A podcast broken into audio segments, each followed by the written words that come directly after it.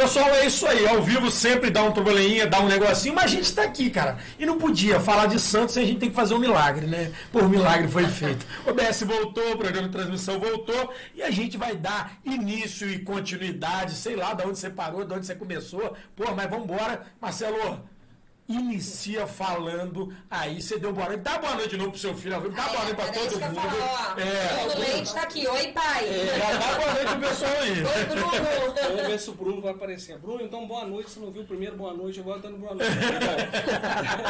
De. Não, não, olha só, depois peço desculpa a você que está aí como convidado, né? Mas eu acho que você é um cara, talvez para dar problema com você fosse o mais certo, porque você entende até disso, né? Quem não está te acompanhando nas redes sociais, quem não te acompanha aí, desde o Kawaii, ao YouTube, ao TikTok, a todas as suas redes. um hoje. É, isso aí.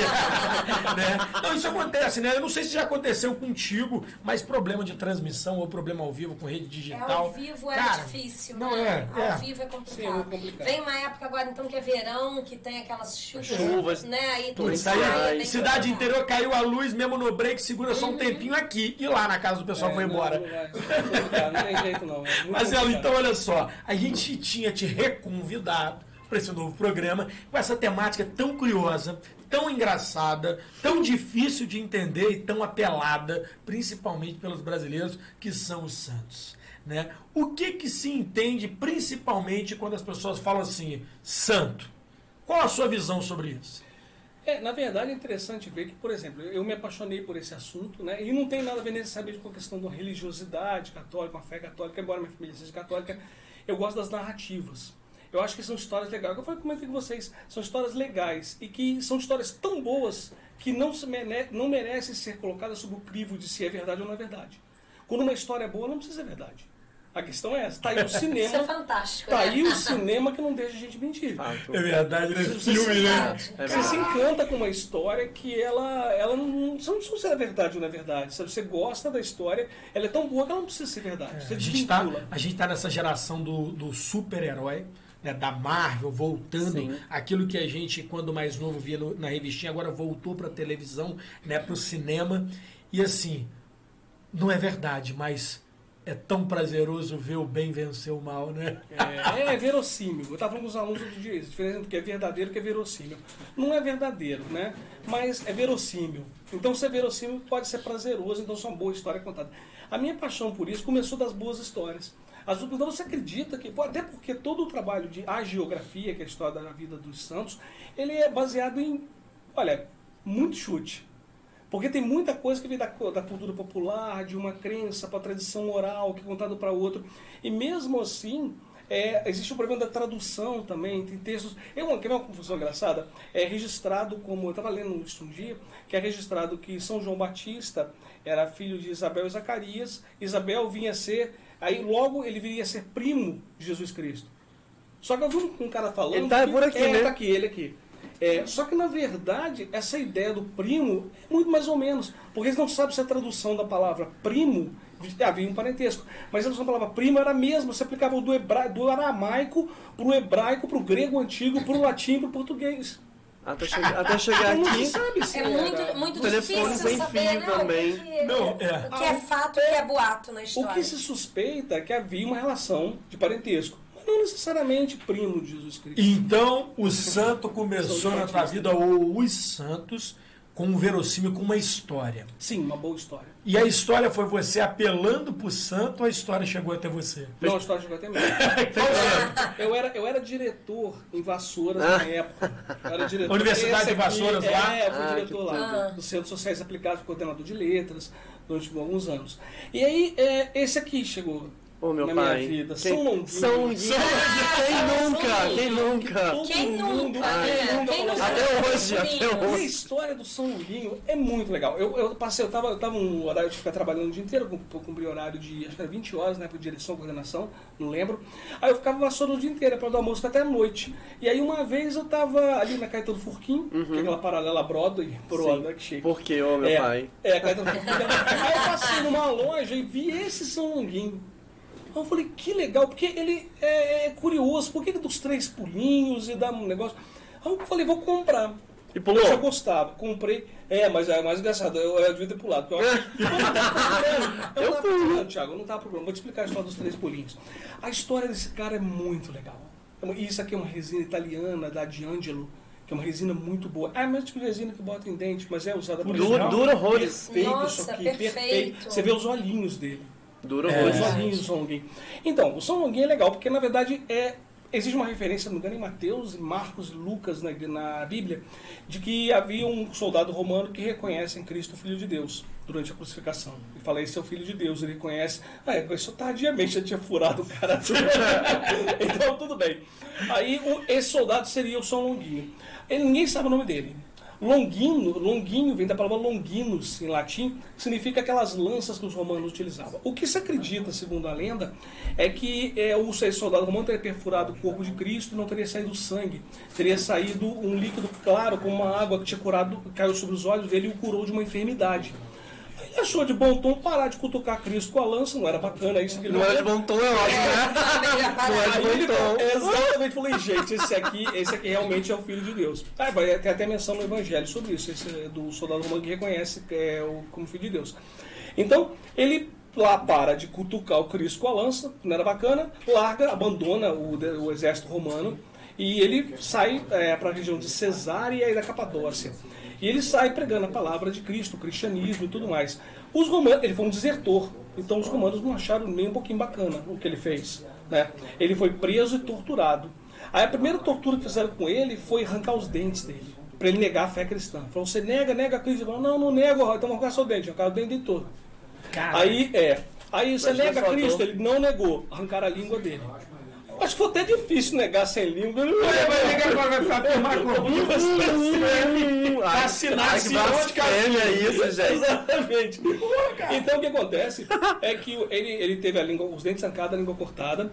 Aí, não, qui- mesmo assim, não quis negar a Cristo. Aí ele foi decapitado. Nossa. Essa é a história de São Longuinho? É a estação gay. Putz. Ah, mas aí. aí Mas da onde que entra Ah, o Longuinho sem cabeça achando as coisas perdidas? Existem duas coisas, duas, duas é, Tá versões para isso. A primeira versão é que eu acho tosca a primeira versão, eu não gosto dela, acho que não faz. Que ele era um cara baixinho, então ele enxergava, ele estava mais próximo do chão, ele enxergava as coisas mais perdidas com mais facilidade. Eu acho isso muito tosco, mas eu vou falar Mas até que faz sentido. Eu sou enxergo as coisas mais facilidade, é, Não, é uma águia isso aí, é uma águia. é essa aí? terrível. Essa é a versão mais tosca. Eu já eu li essa versão e não gostei. A versão que eu mais gosto, que eu acho mais razoável, é o seguinte: ele foi curado de uma enfermidade onde? Nos olhos. é. Então ele passou a enxergar melhor. Mas aí nós temos também a situação de Santa Luzia, né? Que a gente fala. É, mas aqui. Santa Luzia é uma outra história. Santa Luzia é uma associação aos, aos olhos, porque ela é, ela, a família quer que ela case, mas ela não quer casar, ela quer se dedicar à vida religiosa. Aí, num ato de desespero, ela arranca os olhos com as mãos Nossa. e bota na bandeja. Só que os olhos brotam no dia seguinte. Caraca. Cara, É, sério? Daí tem a coisa dos olhos. Mas o São Longuinho não, o São Longuinho Olha, faz as não coisas. Mas, não, peraí, gente, eu quero saber do pulo. Tem, tem Não, um quero tem um pulo.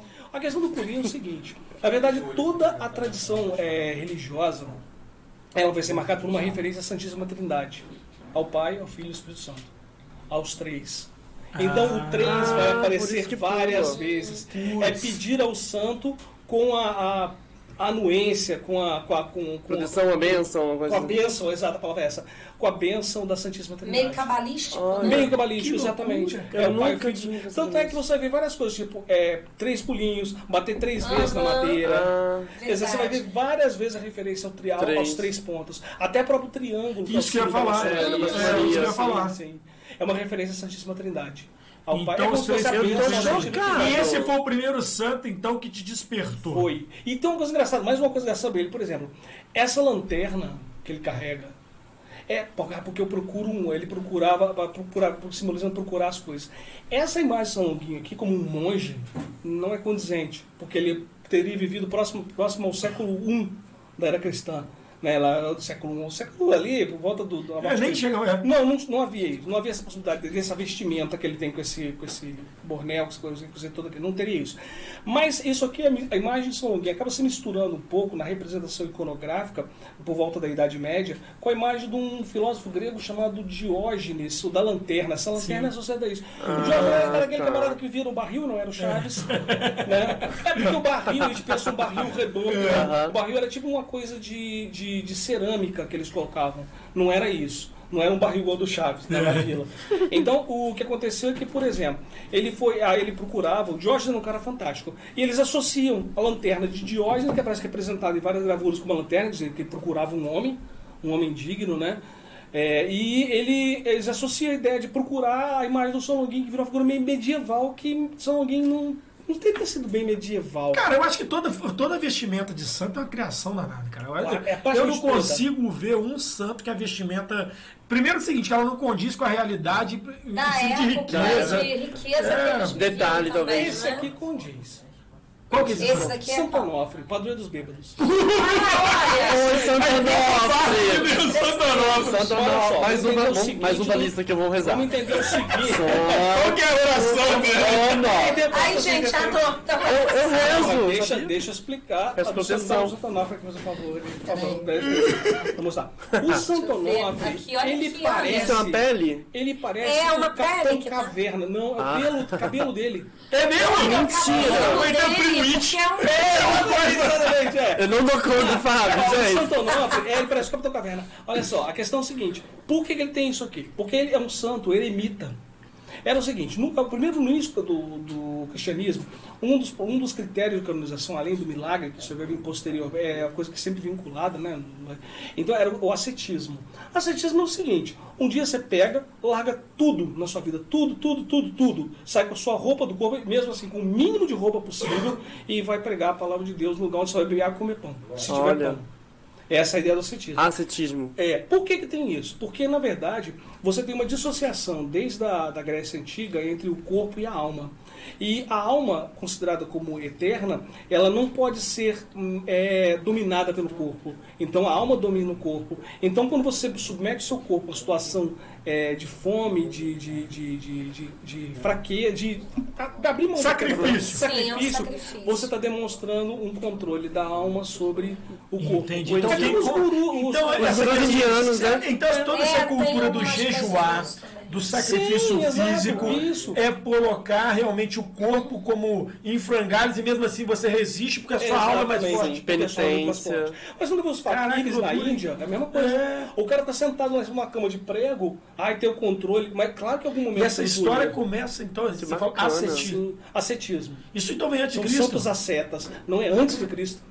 O ascetismo é bem antes. Porque existe, se você pegar o conceito, a ideia do ascetismo, é vem desde Isso é loucura. do Oriente. isso. Sim. Inclusive, o, você vai ver muitas vezes, muitas coisas que por que, que o, o- os caras, a história de Buda, por exemplo. Os hindus, é. Buda abre mão de sim, sim, tudo sim. Sim. né, e sai. Ele e o Govinda, tem um livro fantástico do Herman Hesse chamado Siddhartha. Ah, eu Siddhartha conheço. Gautama. Sim, maravilhoso, já Sim. li. que ele mostra a história do, do caminho da iluminação, o caminho do Buda. E é muito interessante que ele é, você larga tudo, porque o objetivo é esse. E isso vai ser retomado no século XII com muita intensidade por São Francisco. São Francisco é um cara que um dia falou assim, que o pai dele era comerciante, tinha grana. Ele falou, dar uma coisa? Eu não quero nada disso. Aí ele primeiro constrói uma igreja, reforma a igreja do pai dele, dá uma confusão, o pai dele fica danado da vida, ele só reata com o pai dele muitos anos depois.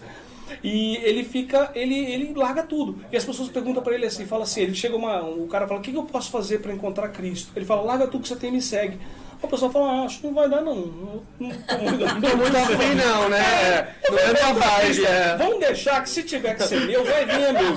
Entendeu? Então, quer dizer, eu acho que é muito... E tem alguns santos, você está falando dos santos que eles né, são desprendidos, mas tem algum santo que seja para pegar dinheiro, para conseguir coisas materiais, al- algo específico Não, assim? em toda a iconografia, em toda a geografia, um dos princípios da santidade, não é necessariamente, mas um dos princípios da, da- que você vê associado à santidade é o despojamento dos bens materiais.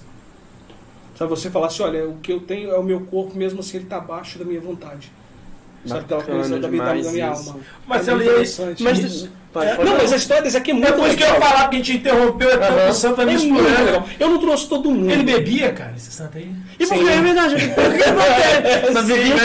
Eu tô gostando desse santo, cara. Ah. Esse cara, Ah, eu preciso esse ter um cara viveu no. Egito, no Egito, no século IV, se eu não me engano, ah, antes de Cristo, é bem, é bem anterior ao negócio, esse cara, se eu não me engano. É bem antigo. Ele veio no Egito, ele foi, um- aí aconteceu foi o seguinte, ele é associado a, como padroeiro dos, dos bêbados, né? Pelo seguinte, porque ele teve, de segundo conta, a lenda, mas é difícil, estou falando, tudo história. sei Reza a é lenda. é Reza a lenda. Reza a lenda. conta um que ele teve problema com o alcooli- alcoolismo. alcoolismo, sim. E aí ele resolveu peregrinar durante 60 anos no deserto. Comendo pão, bebendo água, não sei onde ele comprar pão no deserto, mas tudo bem. Mas aí consumir aquele pão. eu tô falando, não, não questiona, não tem a ver com verdade. Tá. A é- história é interessante, a ou história- verdadeira? É, mas aí Vai, Marcelo, conta- manda ver. E a história dele foi contada por ele. A história dele foi contada por um cara chamado São Pafúncio. Pafúncio. É, falando engraçado, não é falando palhaço, mas não é não. É um, um abade no Egito que ele encontra, ele, ele o, São, o São Santo Onofre, né?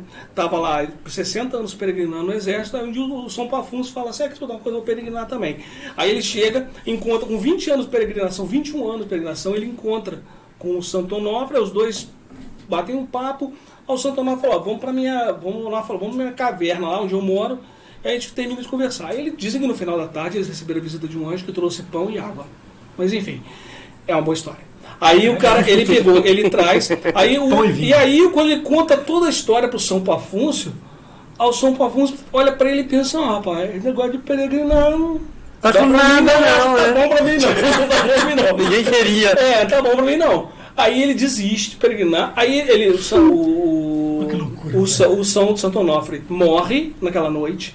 E aí ele chega à conclusão, muito comodamente, que a missão dele na Terra era espalhar a na história de Santo Onofre. Ele falou, eu vou, ó, Santo Onofre é o seguinte, Onde ó, que é a igreja de Santo Onofre que você conhece aí? não conheço nenhuma. Pô, tem que fundar um. Não conheço. Mas São Olha, Longuinho, Ah, de graça. É lá no Cruzeiro. É no Cruzeiro, é no Cruzeiro. São Longuinho tem uma igreja no Brasil. Ó.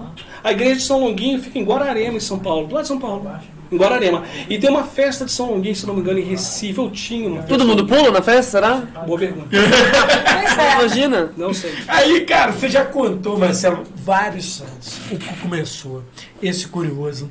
Dessa mesa que você trouxe, qual que é o santo do Marcelo? O que é que o Marcelo fala assim, cara, esse é minha paixão, é o que eu Ah. sou devoto, ou não sou devoto, como é que é? Eu tenho um carinho especial por esse aqui. São Geraldo. São Geraldo Magela. E por São Francisco também, mas no caso do São Geraldo Magela tem uma história muito interessante. São Geraldo Magela me livrou de uma boa. É, obviamente uma boa história também. Conte-nos mais sobre isso. Uma é. vez, uma vez eu tive que devolver um dinheiro é, de um projeto que não foi tocado à frente. Isso é bom? Não. Devolver Vai lembrar, vai lembrar, É, não. Só que não existe nada pior do que você ter que devolver dinheiro pro Estado. Aham, aham. Porque é complicadíssimo. A princípio você está errado, você está fazendo alguma coisa errada. Nunca existe a presunção da inocência, a presunção da Exato. culpa. Normalmente. Aí eu, tive, eu fiquei dois anos para conseguir devolver o dinheiro. Eu ia na, na- na- na- no órgão de fomento, aí conversava, aí ia no órgão de fomento, lá no Rio, voltava, fui umas três, quatro vezes. Eu vou gastar esse dinheiro, tô avisando. Exatamente. Eu vou gastar. É, não, é aquele negócio. Você é, queria devolver e não tinha como devolver. Não né? tinha Não achava devolver. caminho. Não achava caminho. Ah, ou então faltava um documento, aí faltava. Aí depois de tudo, na quinta vez, na quinta vez que eu fui ao órgão devolver o dinheiro, eu cheguei lá, tinha um camarada lá, o chefão lá, o cara virou e falou assim. Aí o rapaz do secretário falou assim: ah, é só com fulano ali. O cara demorou pro cara não chegar, o cara chegou. Aí tava faltando um documento. O- Sabe o que o cara queria? Eu fechei a conta no banco. Eu mostrei o extrato que estava zerado no banco. Ele queria que eu conseguisse uma declaração do banco dizendo que não tinha nada no banco. Mas o Eu falei, extrato não vale, não? é o extrato, exatamente. Seu burro. Não, escuta. Aí eu tava, o cara falou assim, não, mas você tem que trazer isso. Eu falei, ah, meu Deus do céu. Aí, conclusão, era a quinta vez que eu tinha ido lá, cara, em dois anos. Aí eu virei pro cara, aí eu falei, posso conversar com o seu chefe? Ele falou, ah, quando ele chegar, você pode conversar. Uma boa vontade maravilhosa. Aí eu, eu comecei a chegar pra eu fiquei esperando, esperando, esperando. O cara chegou. Chegou um cara com a cara fechada, porque não entrou numa sala. Aí ele foi atrás do cara, eu fiz assim, ele- foi atrás do cara, levou todo o meu processo, debutou no cara. Aí eu tô olhando o cara de trás da mesa, fazendo assim. A cara fechadíssimo. Tipo, é hoje, Ah, eu vou né? voltar a sexta vez, cara, não acredito. Aí eu falei, deixa eu... Ele falou, eu falei, posso conversar com ele? Aí ele falou, "Pode- conversar com ele. Eu entrei, aí o cara fez assim, aquela, aquela coisa, igual, igual o Don Corleone, assim. Uhum. Sim. Eu Você falou da benção, né? Eu, Benção? é, eu, eu chegava pra dar um É. beijo. Aí ele virou, eu entrei na sala, eu entrei lá na sala, aí ele virou, eu- ele, aí ele ficou olhando o processo, não tocou uma palavra comigo. Aí eu olhei, tinha um São Geraldo. Olha só que tem coisa na vida que você fala que parece armada, né? Tinha um São Geraldo em cima da estante dele. Aí eu falei pra ele, é, senhor, o senhor é que ele é um São Geraldo? Aí ele levantou a cabeça do papel e falou, é. Aí eu falei, olha, deixa eu dar uma olhada. Aí eu peguei o São Geraldo dele, Que audácia, Eu falei, né? é- Já botou a mão no Aí eu santo. botei a mão no santo, aí ele virou e falou assim, eu falei, o São Geraldo é um santo que é uma, é uma coisa interessante, ele foi um alfaiate, eu sabia? Ele, não. Eu falei, pois é, ele foi um alfaiate, ele viveu em tal lugar, assim, ele... Eu falei, sabe o que significa isso aqui, essa caveira? A mesma coisa do São Francisco, simplicidade. Quer dizer, ele abriu mão de todos os bens. Ele realmente era um cara que o que ele ganhava, ele botava fora, dava a parte para as irmãs dele, do- doava, ele vivia com a roupa do corpo. Aí o cara ficou encantado o negócio. Aí o cara fechou o papel, ficou na minha cara assim. Aí eu fiquei contando. É a minha deixa, né? Aí eu engrenei, aí Isso eu aí. engrenei. Aí eu empolguei, que eu tenho. Quando eu empolgo, é um problema. Aí eu me segura, eu me segura. Aí ele virou e falou assim. A gente também. Aí eu fui falando, falando. Aí ele ficou, fechou assim. Aí ele catou o telefone, ligou pra mulher dele e falou. Aí ele falou assim: Olha, professor, eu vou dizer pro senhor. a- o São Geraldo é padroeiro da, da- das grávidas. A minha mulher teve uma gravidez complicada, nós fizemos, nós somos, eles eram de Minas. Nós fizemos um pedido a São Geraldo, obtivemos uma graça, nós somos devotos a São Geraldo. Eu falei, gente, eu falei a coisa certa na hora certa. É, fui, obtivemos uma graça. ali, né? E todo ano a gente vai à festa São Geraldo em São Geraldo, da Pele Viçosa. Aí eu falei, cara, aí eu, eu, eu gostei. Aí ligou pra mulher e falou, ah, falou, fulana, tem um professor que entende tudo de santo, eu entendo tudo de santo, de São Geraldo, mais algumas coisas. Aí eu- ele ficou conversando comigo, com toda a vida dele, do problema que a filha dele teve e tudo mais. Se abriu, né? É, se abriu comigo, terminou de ver o todo Eu falei, tá, mas e. Aí, depois de uma hora eu falei, tá, mas é, com relação ao, ao processo aí. Aí ele falou, não, faz uma declaração de pop punho que não tem nada no banco. Cara! Aí eu falei, o que eu faço? Ele falou, você é bem- São Geraldo! É, não, mas Geraldo, a história tem um final legal pra caramba. É, ele falou, escreve. Aí eu escrevi, eu, Marcelo Leite, Marcelo Andrade Leite, CPF tal, tal, tal, tal, tal, declaro que não tem nada no banco. Aí ele me deu, me deu, eu falei, mas não tem uma folha, me deu, tirou uma folha, me deu uma caneta, eu falei, faz aí. Eu peguei, assinei, anexei no processo. Eu falei, tá resolvido? Ele, tá. Aí eu fiquei pensando, eu falei, cara, é engraçado. Aí Tão ele, simples, tão né? simples, Mas o graças dinheiro? Geraldo. Ah, mas o mais engraçado, depois eu fui dar uma, dar uma olhada na, na, na, na, na história de São Geraldo, né, dar uma mexida, só mais coisa, porque eu conhecia pouca coisa superficial. Poxa! Eu Superficial. que, su- que São Geraldo é padroeiro das grávidas e das pessoas que estão sendo injustiçadas. Olha! Que interessante. Muito legal, né? Tá. São Geraldo, acusadas um papo. são pessoas que são que Oi, estão São sendo acusadas Geraldo. de alguma coisa injustamente. Que loucura! Eu falei, cara, E você já tinha certo Hum. modo. Que é o seguinte, falar de Verdade. santo é o maior desafio. ah, Porque é. existe o seguinte: existe a simbologia católica. Uhum. Você falou, por exemplo, de um santo que é o santo do- né, dos bêbados, que é antes de Cristo. Então, antes da configuração da Igreja Católica. A gente está vendo santidades que são antes, depois, né, que foram naquele período romano, você já citou São Longuinho.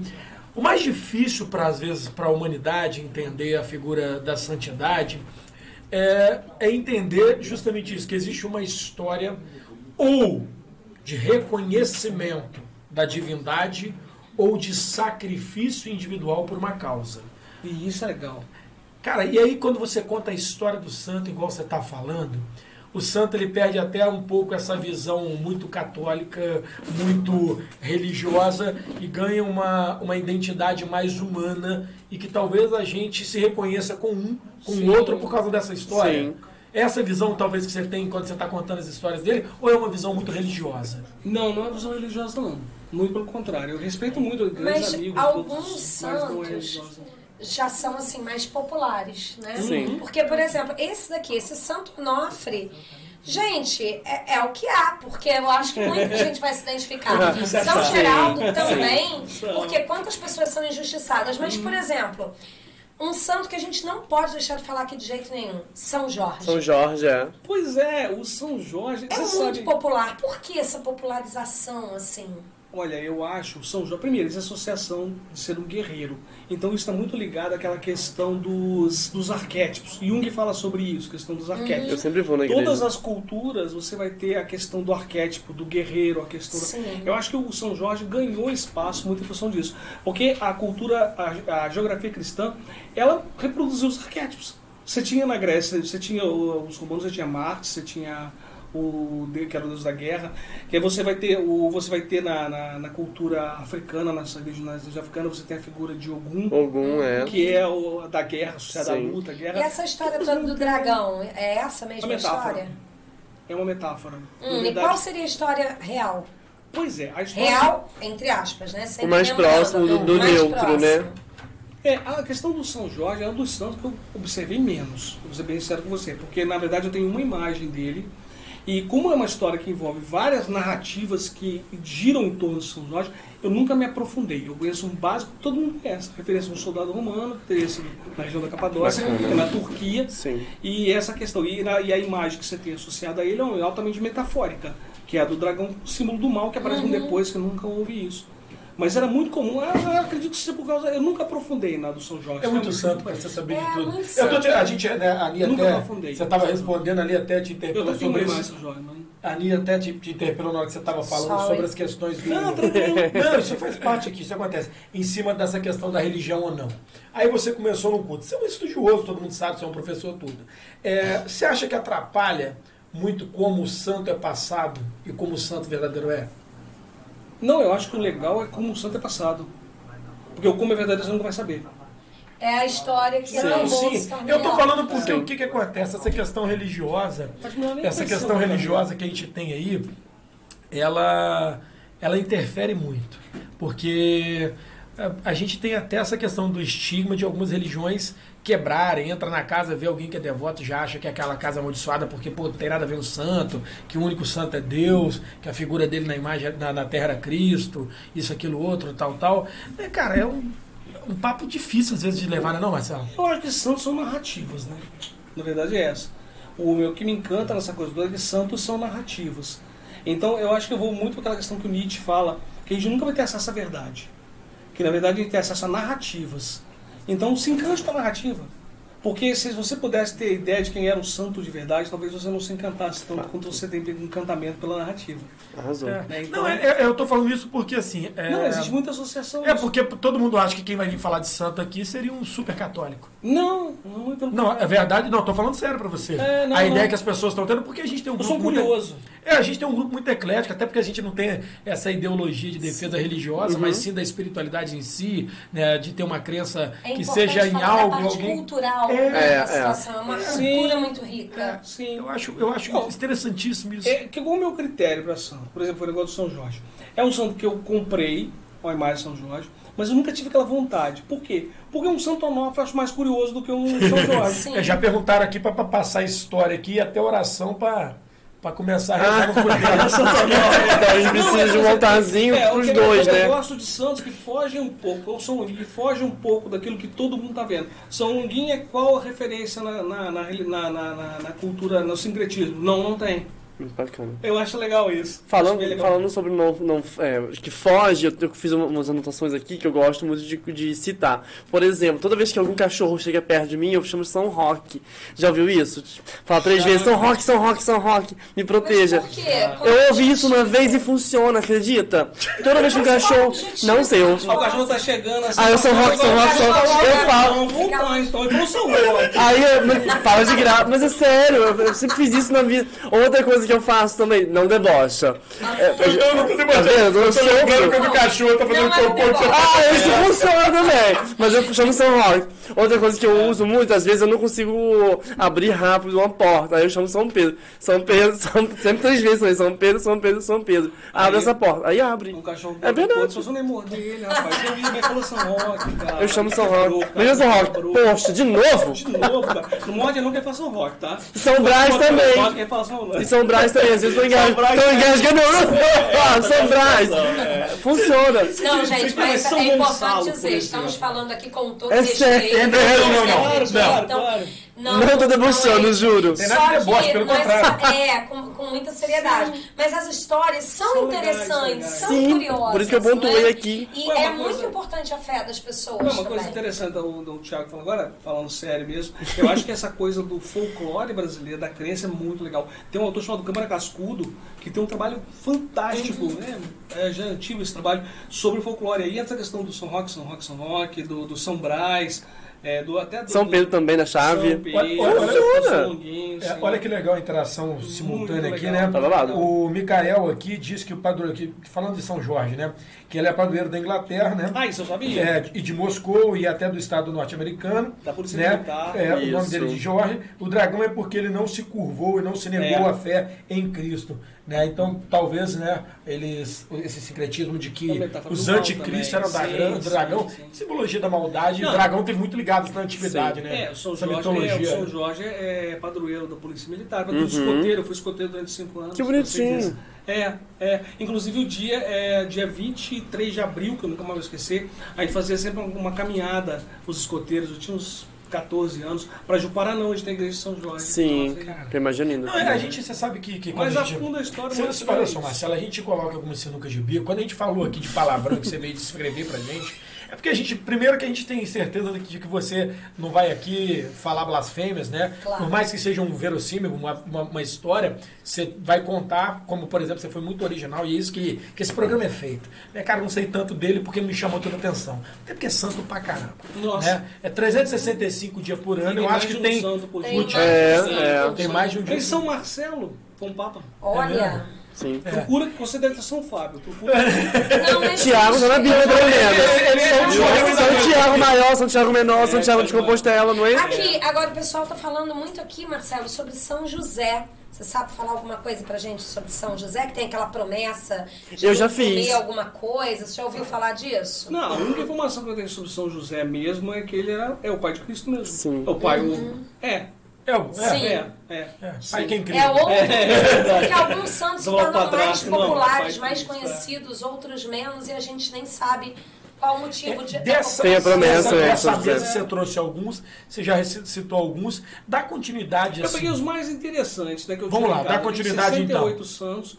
Ó. É, esse aqui é aquela galera É aqui. santo, esse aqui é aquela 68 galera, o São santos. Judas Tadeu. Mas você tem uma estante, você tem um altarzinho, você tem um. É fantástico. Esse aqui é o Ah, Santo Antônio de Pado. Que ele não Coitado. era nem Antônio, nem de É Pado. o santo que mais sofre, né? É. O Sabia é, nadar como muito ele- bem, que afogava Ah, direto. É. Não, o Santo Antônio de Pado é muito engraçado. É, O Santo Antônio, ele é, ele é só dia 13 de junho, né?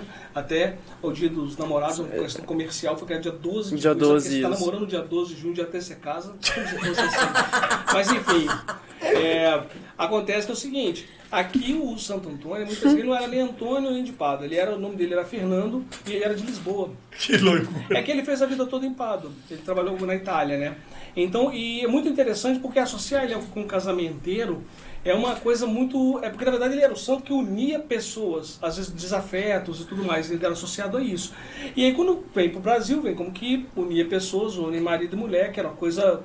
Era. quase impossível. É, não, eles faziam isso. Olha ela, olha ela, ó. A, a maior curiosidade mais interessante que tem sobre esse santo com, é primeiro o milagre dele, que é muito interessante, que é o milagre de da ubiquidade, que a ubiquidade relativa significa é, o bico significa estar em dois lugares ao mesmo tempo. Ele teve o dom da ubiquidade, a, segundo consta a história, lembrando aquela história que a história, a história é boa, ele, o pai dele estava sendo acusado de um assassinato e ele estava em Pádua. E ele sentiu isso, ele se desprendeu do corpo, esteve no julgamento do pai, defendeu o pai, o pai foi, foi, Olha. foi, foi absolvido. Esse Sim, é o milagre dele. Da ubiquidade, é um dos, né? O segundo eu acho meio assim. O pessoal falou que um dia ele estava pregando, aí ninguém queria ouvir o que ele estava pregando, ele virou em direção ao lago, os peixes tiraram a cabeça fora d'água para ouvir ele pregar. Enfim, né? Eu acho É. o primeiro mais maneiro.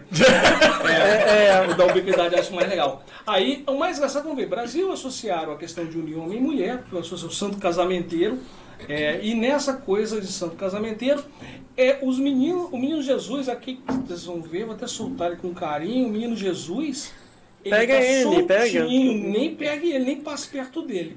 Esse, o menino, o Jesus está soltinho. E é difícil contar o menino Jesus soltinho no Santo Antônio, porque existe uma tradição das mulheres que elas roubavam o menino Jesus, tipo, sequestravam o menino Jesus. Até casar. É. Aí quando casava, devolvia o menino Jesus pro É, santo. eu tenho uma amiga que roubou o menino Jesus e perdeu. Aí quando ela teve que Tá devolver. casada ainda? Olha, olha, com aquele não. ela perdeu. Olha que tortura do santo. Gente, como Roubava ele o Jesus sofre. dele, afogava ele, Não, e amarra ele. E o porquê sabe? do pãozinho? Quando eles começaram a fazer o. o época da festa. Eu vou sempre É. na, na, no Carambita Quando, ali. que é quando casar, começaram é. a fazer. Pá de graça. É. Não, mas eu sou devoto de Santo Antônio Quando também, para de graça. começaram a fazer o Santo Antônio com o Santo Jesus preso, as pessoas adotaram um outro sistema de tortura, que era virar os santos cabeça pra baixo. cara. E só desvirar depois que casasse. Cara, que loucura isso. Não, é, mas é, é Ele- um dos- e ele eu sofre, não, ele Eu não sofre. conheço outro santo tão torturado quanto esse. O santo falou, "Ô, dona, eu não tenho culpa que a senhora é ruim. Imagina. De novo esse copo. É de novo. Não, eu, eu não conheço, você talvez conheça mais, santo tão torturado quanto esse. Ele é torturado. Esse é uma. Esse eu, é nunca, Jesus-. Não tinha inquisição certa. eu nunca vi. Jesus sequestrado, negócio horrível. Coitado. Se fosse o pessoal ligaria e falava, Cara, mas você fala vê. Não, é- você vê, não, ele, você vê que a história dele, a história dele, né? A gente falando um pouquinho. É, do- muito legal, muito é, legal, falando da mentira, né? O nome, a cidade, tudo. Assemelha-se muito ao casamento, a, a história que conta pra gente, né? É, que vai ser sempre bom, eternamente, isso tudo e tal. Casa pra você ver. Mas é o amor que os mantém casados. Quero mandar um beijo pra Vanessa. Vanessa, um beijo pra você, meu amor. Não, não, a gente. Tem de comentários. É, Não, não, não, a gente tem que falar a verdade. Não, ele, a gente fala isso. Eu pô. pulo. Mas ele tinha milagres no casamento. Você pode reparar. Esse milagre que você falou de estar em outro lugar, isso é muito comum no casal. Né? Você tá falando, você tá em outro lugar. Entendeu? Bebe água, Fábio, bebe. É só com sede. Então, É o ar. Marcelo, vamos lá. Vamos falar sobre o pão. É muito legal. É, mas é porque fazer Eu busco pão de São foi Antônio, eu busco. E é muito interessante esse Mas o pão, dele. falando sério mesmo do pão, o pão não tem nada a ver com Santo Antônio. Colocaram o pão Na tradição, na tradição. É, pra multiplicar Não, eu acho isso muito faz- É, interessante. eu guardo. Sabe por quê? Pó de É, café, uma vez eu ouvi uma arroz. frase dizendo assim: Deus é um amigo imaginário dos adultos. Eu acho que não é exatamente Deus. Eu acho que a divi- as divindades são, são uma forma que nós temos de não nos sentirmos sozinhos. E os santos causam uma proximidade muito grande Sim. nas pessoas, né? Porque essa- esse lance da tortura, ve- a pessoa não está sendo torturada, mas a dor que ela está sentindo quando ela vai pedir uma benção é tão grande, tão profunda, que ela se identifica com aquela dor que o santo sentiu. Sabe? Eu acho que é de uma proximidade do ser humano. De fantástica. martírio, né? Essa- É, essas histórias Ou- são ou a muito próximas. eles não têm, como diz Fernando Pessoa. É, ou com a dor que eles não têm. Bem você- Fernando sabe aquela mesmo. coisa que bem você Fernando. olha o cara O poeta é um fingidor, né? Tipo isso. É, e você sente o prazer da dor que Exatamente. você não teve. Uhum. É, é, Chega a fingir Sim, que a dor é a dor que Deveria sente. ser. É, não, não, eu, eu, eu vou falar uma coisa aqui, a gente brincando muito, né? A gente brinca em cima de Santo Antônio. Toda vez de casamento, né? Simone tá falando aqui, Simone Costa, né? Um beijão, né? Tá sempre com a gente, Beijo, falando Simone. que o primo dela roubou da mãe dela, nunca mais devolveu. Gente. né? Tem a Cristina Nogueira aqui, tá falando também que tá um ano sem comer banana, muito devota. São tá? José. Eu fiquei, José. sem, eu fiquei sem chocolate um ano e sem Coca-Cola um É. ano, e as duas vezes eu fui atendido. É, a Aline Mirra tá falando mentira, Sério? né? Que São Judas Tadeu é, é santo do melhor time do mundo. Ah. é até Santo Isso. Tadeu Esse ano não ganhou nada. É? Esse ano ganhou Gente, comenta, comenta aí, gente, nos aqui. stories. Esse São Judas Tadeu é um- uma joia que eu tenho, porque ele diz todos. né, Ele é de madeira? É de madeira, É- pau Brasil. Olha, feito ficou com bonito. vidro. Olha, pau Brasil. No, sul da Bahia. Você vai ter feições de índio. Todos Como é que você conhecidos, conseguiu? belíssimo. Eu, eu sou avaliador do MEC, né? Eu já avaliei olha. o Brasil inteiro, várias instituições, mais de 35 instituições no Brasil todo. Uma vez eu fui na cidade chamada Itamaraju, na Bahia, aí isso estava na sala do diretor. Nossa, longe? É longeão. É longe, é longe, perto com o Teixeira de Freitas. Aí eu fui na sala dele, tinha santo. Aí ele olhou assim, eu olhei e falei, que é o São Judas Tadeu, que cruz segurou. Ele falou, é, esculpido por índios aqui em, em Pau Brasil, do sul da Bahia. Olha as feições dele, professor. Poxa, que legal. Aí fiquei pensando, o que será que eu compro desse pra comprar? Mas o cara viu que eu gostei. Quando terminou a avaliação, ele me chamou e falou, professor, eu queria te dar um presente. A gente não pode aceitar presente como avaliador. É, aí eu falei, olha, mas você sabe que isso me bota numa situação difícil, né? Ele falou, não, não, mas esse presente não tem problema não. Aí ele pegou, me entregou assim, foi até desembrulhado nada, me entregou o São Judas Tadeu. Ele falou, guarda pra lembrar da que gente. legal, que Aí eu guardei, Muito interessante. eu guardei, foi um presente. Arrasou. É, eu tô te falando desses comentários aqui, a gente está brincando muito, né? E as pessoas falando disso tudo. Mas eu acho muito interessante a gente destacar quando a gente fala disso, é, o como o ser humano ele é desprovido de crença e como é que ele necessita ter uma âncora, né? Sim, muito. Aonde você pegar, é extremamente né? Sim. necessário. Nós somos feitos de carne, osso e crenças. Se tirar a crença da gente, eu acho que resta muito pouco. Sabe? Eu acho que se você tirar da gente essa uma referência no que acreditar, se eu tirar de você tudo o que você acredita, eu te desmonto. Você Verdade. perde a razão de estar aqui. É verdade? Não faz o menor sentido. Sim. É. Sabe? Eu tiro aqui, ah, vocês acreditam no projeto do Boomcast, um projeto super legal. Se eu tiro essa crença de vocês, você perde toda a razão de estar aqui. Então a gente só vive porque a gente acredita. E aí eu Nossa. acho que a Você fala multiplicação, É, eu acho que a história, a gente sabe que a história do mundo ela é contada pra gente, mas sempre com fundo oculto daquilo que eles querem que a gente pense ou para onde a gente caminhar. E eu acho que o número de santos, ele até talvez determine isso, né? A necessidade naquele momento Uhum. Sim, de acreditar sim. em algo que estava descrente naquele Sim, momento, né? Você sabe que quem tem aí a oportunidade de ter o Netflix, né? um- um- nem todo mundo tem, nem todo mundo nos assiste, mas quem puder, tá passando um filme de Natal e que ele narra. Pô, é um filme maravilhoso pra ver com criança, que é justamente o, o Menino Chama Natal, o apelido dele. E o filme narra justamente isso. A necessidade era um império, era um rei, e ele queria que as pessoas voltassem a ter algo mais, uma esperança, tudo. E ele precisava resgatar algo. E esse resgate veio através do Natal. Era um menino que trouxe simplesmente nada do que de novo a esperança. Né? Então a simbologia, um filme interessantíssimo, uma visão Exato. diferente de como é que surgiu, entre aspas, o Papai Noel, quem eram os gnomos, o que, que eles faziam, o que, que eles cultivavam e tal. Mas um filme totalmente infantil de desenho, mas remonta um pouquinho essa ideia. É essa questão da crença que eu estou falando. Tira de você tudo que você acredita agora e me diz o que, que resta de você. É difícil, né? Fantástico. cara? Porque você não tem razão nenhuma pra- nem para acordar. Então, então, então acaba, acaba sendo positivo, Eu né? acho sim, eu acho que tem muito. muito mais devoto realmente de Muito, Cristo, de Deus, do que de santos. Mas eu acho que a gente deve respeitar, né? Pô, A fé de cada um. Deixa eu fazer só uma observação. Sim, com certeza. É, na Umbanda, é, o, o Santo Antônio ele é Exu, e ali nós temos São Sebastião, que é Oxóssi, né? É, Que é, é bem é. bacana. Pois é. Na Bahia, São Oxóssi, Sebastião. é São Sebastião. É, exatamente. Isso.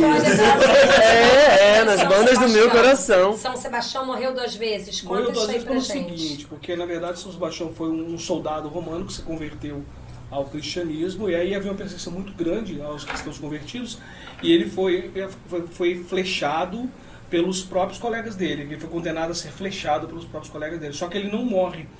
E aí o- o- os, os caras condenam Sou ele a ser açoitado também. até a morte e o corpo dele é jogado tipo nos esgotos de Roma para que ele não fosse é, Encontrado, né? adorado como mártir do cristianismo. Aqui, deixa eu fazer uma observação. Eu É, preciso Oxóssi. fazer os nossos merchans, por favor. Equipe maravilhosa. Quero falar sobre Natal Solidário. A nossa arrecadação vai até o dia 18, senhoras e senhores, né? é, com um pix de 10 reais.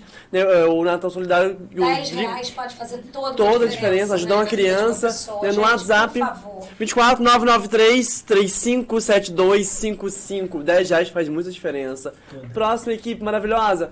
Vou falar também sobre o Natal Solidário, agora da equipe do Sushi, do, dos Bem com a Vida, da Kelly. Que é, gente, Maravilhosa. Já esteve aqui conosco. né? Kelly Beijo também é uma você. militante muito bacana. É, tá pedindo pra doar um brinquedo novo ou usado em, em estado perfeito, né, de, pref- de preferência, que possa fazer ah, Natal de uma Linda, criança. linda, Kelly maravilhosa. A arrecadação vai até o dia 23. Pode entregar lá no De Bem com a Vida mesmo. vem ou com a vida em Valença. é em Valença, é, gente, eu esqueço, a gente é cosmopolita agora. é em Valença, né? Ou é, mandar um WhatsApp pra Kelly, pessoal do De Bem com a Vida.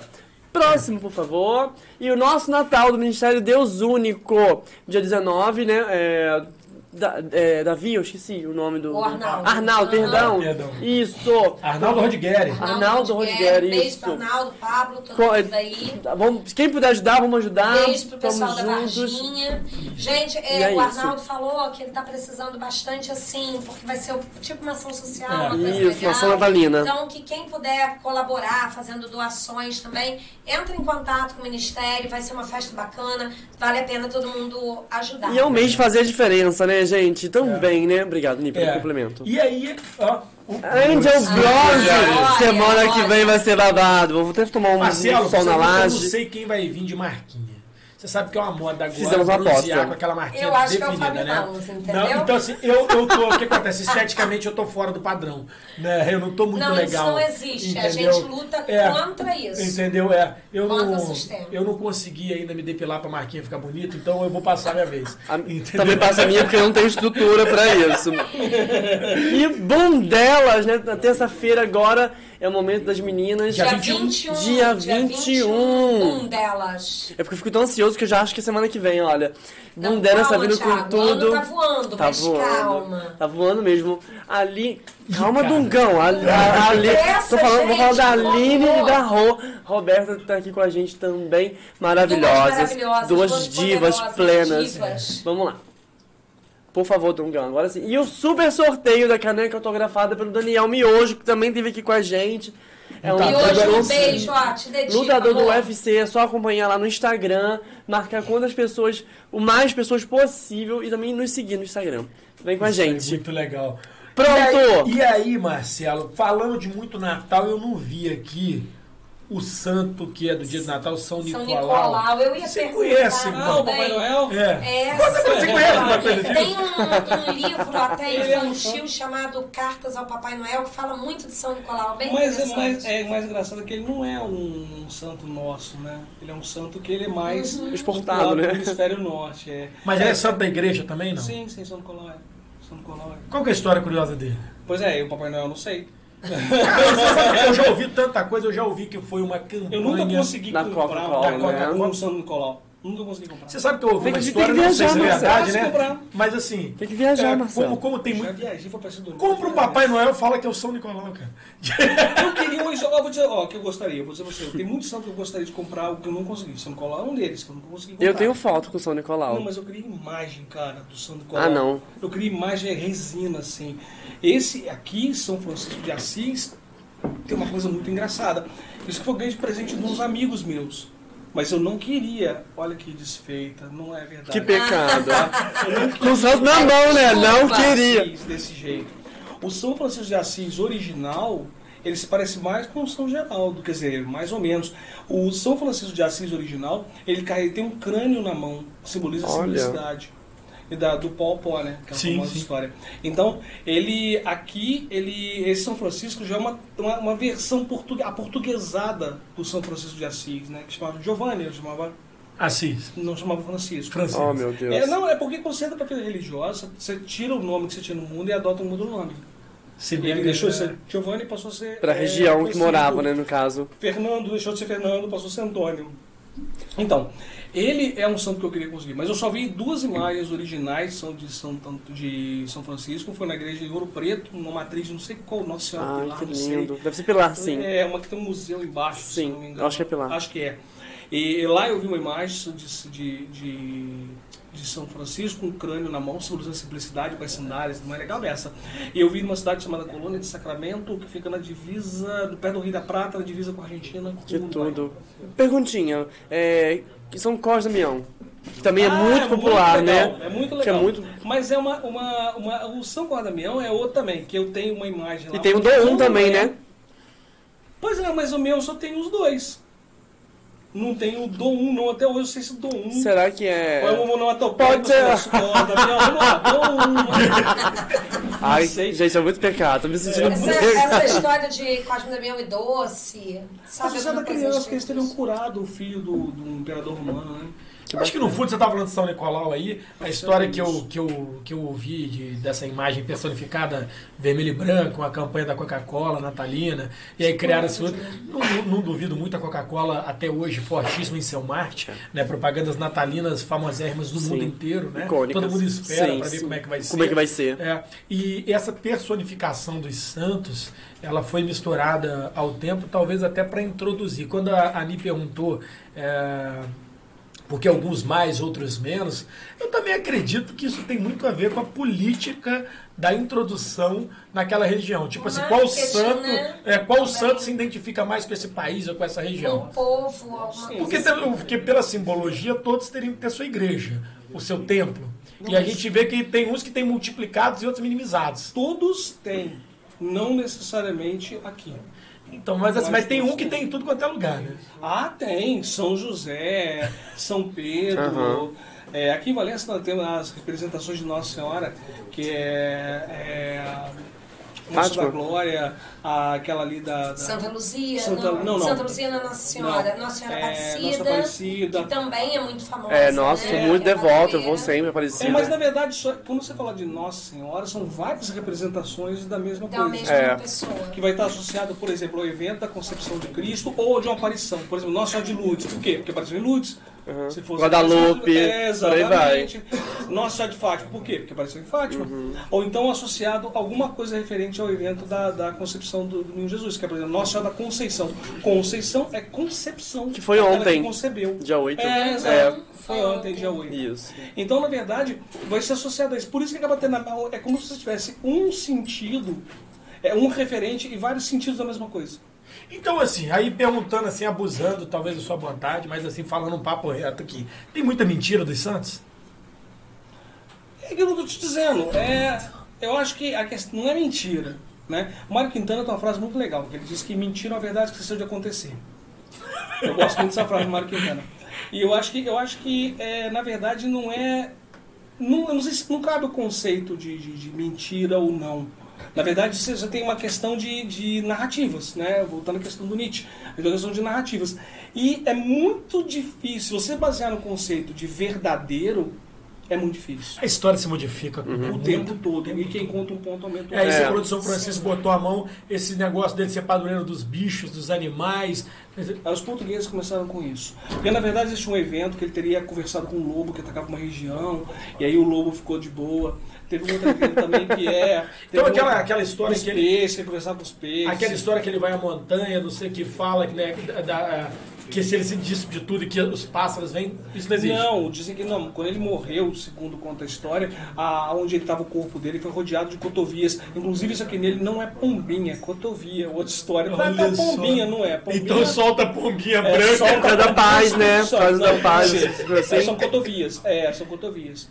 É, um cervozinho aqui do lado. Pô, não então, disso, não. É, não, é, são cotovias. Então, na verdade, eu tenho dois São eu tenho mais dois São Francisco em casa.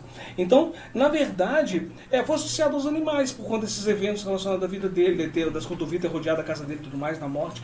Mas, na verdade, o santo que é associado aos animais, pelos espanhóis, por exemplo, é São Lázaro. São lá. Que É. lindo, é. É São Lázaro. São lá os que tem aquela imagem do cachorro, né? Inclusive, feridas, isso, é. É inclusive, lindo. tem uma, uma, uma festa de São Lázaro, se não me engano, no Tocantins, em que eles fazem um banquete pros cachorros, bota comida no chão. Ah, e na, e na. Guatemala, acho que é na Guatemala, na Costa Rica, se não me engano, é na América Central e Sul. Tem uma, um país ali que faz uma festa, uma procissão com cachorros. Aí as pessoas vestem os animais com roupinha de procissão. Isso é, tem. É porque os espanhóis associam a É outro, outro santo que não banda, o Mulu, né? É, o mundo é, É. fortíssimo, E aí, vamos lá, importante. misturamos, falamos um pouquinho disso. Os santos, como a gente sabe que, que, que as, as religiões africanas são muito antigas também, essa migração de santo de lá, de santo de cá, de mistura santo de cá, para criar um banda que é uma religião brasileira. Uhum. É, brasileiro. Você tem essa história de como é que adotaram tais santos ou não, ou foi Arquétipos. arquétipo? a gente vai ter que retomar o conceito de arquétipo do Jung. Então isso vai ter assim, você tem o arquétipo. Quais são as coisas mais básicas que a gente tem? Alimentação, reprodução, alimentação, guerra, que é básico na nossa vida. É, Santa Bárbara é, é, e né? é. Aí a fenômenos da natureza, etc. Esses arquétipos existem. segundo Jung, aquele livro, que O Homem e Seus Arquétipos, se eu não me engano, é, esses arquétipos existem. Então o que acontece é que as culturas vão reproduzir, vão só preencher essas casinhas Entendi. com suas crenças. E como a Umbanda tinha esse preconceito por ser de negros que não podiam ir na né? igreja rezar, Cultivar os, é, os eles santos pegaram brancos. e cultivaram os santos, talvez os católicos. Quem tem história sobre É, isso? Eu acho que a Umbanda tem uma. É, quando fala de Umbanda, ela tem uma separação do que eram as religiões afro. Antes Umbanda. e sim. A Umbanda não, deve, não tem 150 anos, se não me engano, é do final do século É cento e XIX. pouquinho, É, é, o candomblé que é muito mais antigo, É, né? é. Muito mais antigo. E É, a na verdade é uma nasceu no coisa. Brasil, É, nasce brasileira, brasileira, nasce aqui no Rio, É. inclusive. É, o espiritismo não kardecista ele também tem sua fundação maior, né? É, Segunda é, metade do é, século XIX. Com Chico Xavier, a difusão maior aqui no Brasil É, o também. primeira metade do século É, XX. Vem de Kardec e tudo, mas a grande difusão se fez no Sim. Brasil. O Brasil é um povo de muita fé, né, cara? Pátria do espírito do evangelho. É, cara, o Brasil não é. E eu fico vendo quando A Umbanda você, tem assim, 113 anos. Eu te É, falei que é não tinha 150 anos? É. Não, eu tô, eu tô dizendo isso porque é, a gente vê essa migração de santo, algumas religiões adaptação de então a- a- a- aboliram a questão da santidade. Algumas religiões não têm essa, essa cultura. As religiões, as religiões da Ásia cultuam outras santidades, algumas até mitológicas, Mas se né? você for ver, Fábio, é, o que o Marcelo falou do Jung tem, tem tudo a ver. Preenchendo as casinhas, Porque está Preenchendo- as casinhas dos arquétipos, entendeu? É- Você fala assim, ah, qual é o qual um, ar- um arquétipo que nós temos? A guerra. Aí vem o nórdico e fala, vou colocar Thor, do trovão. Ah. Aí vem o africano e fala, vou colocar Ogum. Aí vem o romano Egípcios, e fala, vou o gato. E no. É, final é das isso aí, contas, é aí, você é isso vê, aí. são to- É é, tudo a mesma coisa. São os mesmos arquétipos, né? O ser Dos humano muda de lugar, principais, mas é a mesma coisa. as principais lutas Mas do é, mas, é, mas é o que eu tô te falando, o preconceito foi tão entranhado, né? A gente tem que, a gente, por mais que a humanidade conflite sobre. é, porque a gente tem essa coisa do comparativo. Ser maior, melhor, ser mais dominante ou não. Né? O catolicismo ele tem uma influência no mundo muito grande, principalmente no nosso mundo aqui, né? no mundo ocidental. É o e cristianismo, né? o cristianismo, que aí foi. de vídeo. É, e aí a parte do cristianismo tem muito essa questão dos, dos santos e dos templos, outra parte do cristianismo não, né? E a gente vê que, que isso fica às vezes na. Porque não é um debate hoje, Marcelo, comum no dia a dia. Falar das santidades, falar de orações, falar do porquê disso, aquilo outro. Eu acho interessantíssimo esse fator histórico, porque fica uma coisa para os nossos filhos hoje meio aquém, né? Essa coisa meio fugida de ah, pra que eu tenho que ter um santo? É ganhar uma medalhinha, o que, que significa isso? Né? A gente vê isso porque. Um né? terço, né? Não, né, cara, muitas crianças não sabem nem a Porque simbologia da é- cruz, cara. Porque a gente é feito de história. É. Né? A gente é feito de história. A história que aconteceu, o que acontece, o que vai acontecer. É, eu tô falando isso que quando a, gente, quando a gente chamou você pra pra debater e pra pra conversar com a gente sobre esse tema aqui, né? É, é porque é curiosidade nossa, logo aguçou a nossa curiosidade, é curiosidade de muita gente. Eu acho que muita gente tem um santo em casa que foi passado de avô, de pai, não sabe nem que santo que é. É. Entendeu? E o Então, Mas tem, tem toda a simbologia. tem, tem, O tem. importante é a tem. simbologia, a fé. Esse daqui, Marcelo, que você É, lá trouxe, do qual é? Paraguai, ganhei de presente no Santo do Paraguai funciona? Funciona. Não É madeira Lá vem ele, também. lá vem Madeira, ele. não, madeira Ah. leve, porque eu já de falar no São Madeira, eu esqueci. É esculpido também? Ramon. É, o São Ramon, ele é um, um santo que corresponde ao nosso São Raimundo Nonato, que é o padroeiro das parteiras. O que, que é isso na mão dele, Marcelo? Aqui. Isso normalmente é um, um ostensório. né? É pra pedir- fazer pedido, É, aí um tira e depois Não, devolve? É uma representação, que é uma- um artefato utilizado na época da igreja. Muitas vezes, quando o santo vem carregando uma palma, eu vejo que tem algum que segura uma palma aqui. Não, não tem. Quando ele segura uma palma, significa que ele foi martirizado. Santa Bárbara segura uma palma, se não me engano, Sim, não é? martirizado. São José também. Palma, se- palma Né? simboliza o martírio. Olha, interessante isso, eu não sabia. É, caveira simboliza a simplicidade. Normalmente estão associadas a santos da ordem franciscana. E as simbologias que quem deu, você sabe mais ou menos? Foi a igreja mesmo que Isso é deu? chamado de iconografia religiosa. É o estudo dos, dos detalhes que você tem no santo. E aí a igreja que elege isso? Ah, sim, com o decorrer do tempo. Mas muda muito isso, muda muito. É uma coisa que não existe uma regularidade nisso. E aí você conhece, você estudando tanto santo, qual que é o princípio para virar santo? Aí é um negócio interessante. Isso mudou. Inclusive, ah, tem duas coisas interessantes, né? É, o Santo Antônio salvou, antes que eu esqueça, ele salvou. Eu tô vendo para ver se eu tô na lista, tá? É, o, Ah! é, o pai, Existe um São Ah, Fábio. meu pai. Existe, eu já vi. Existe. o pai dele, tem, tem. Existe o pai sim. dele, antes que eu possa ir para isso, o pai do Santo Antônio foi Eu não dou conta. E daí foi um processo muito rápido. Daí a expressão em português, tirar o pai da forca. É, de Santo Olha! Antônio. Porque ele tirou o pai da forca. Arrasou. E agora tem uma outra expressão interessante, essa é muito legal. É o seguinte, O, existiam critérios, em vários momentos houve critérios diferentes. O milagre sempre foi um critério, isso aí sempre foi. Mas é, existiam critérios maiores. Por exemplo, um momento foi o ascetismo. Você está disposto a ir para o meio do deserto, ficar 30 anos da sua vida bebendo água e não comendo nada, segundo Só um pãozinho, lenda, é, pão sírio. e, e pregando a palavra de Deus, você está disposto? Beleza, você é um santo. Então, ascetismo. Num segundo momento, você passou a ter o martírio como um critério, um critério adicional também. O que é o martírio? Você não aceitou negar o cristianismo, não negar Cristo. Você disse, eu sou cristão, eu sou cristão. Aí veio o Romano e falou, ó, se você não negar, eu vou te cortar, igual o caso do São Lami. Vou arrancar seus dentes, ele não negou. Ó, vou, igual Catarina de Alexandria, mesma coisa. Ela falou assim, ah, não vou negar minha fé, não vou negar minha fé. Os caras pegaram e botaram o corpo dela em cima de uma roda e quebraram o corpo dela. Só que a roda quebrou. Aí os romanos não tinham senso de humor nenhum, decapitaram ela. Quer dizer, Mas você vê que a maldade assim. Ah, É, ué. por isso que é ruim. Caraca! Todo mundo podia ter pensado, pô, gente, quebrou a roda. É Você ah, Ah, vê Fábio que a é gente costuma falar assim, nossa, é o, mundo de hoje está tão violento. Não, o não, mundo sempre foi. foi muito É. violento. Hoje o ser humano é um bárbaro. A Inquisição mesmo tá aí pra isso. Aqui, somos- olha, é São Fábio da Mauritânia. Um Olha! mártir do Império. Eu falei que eu tinha ouvido, viu? Ah. Um mártir do Império Romano Dá na corda igreja não, gente. Mauritânia. Dá corda não. É venerado como santo pela Igreja Católica, dia 31 de julho. Fica dando corda, fica dando corda, não sabe? Mas não é você. É, não é você.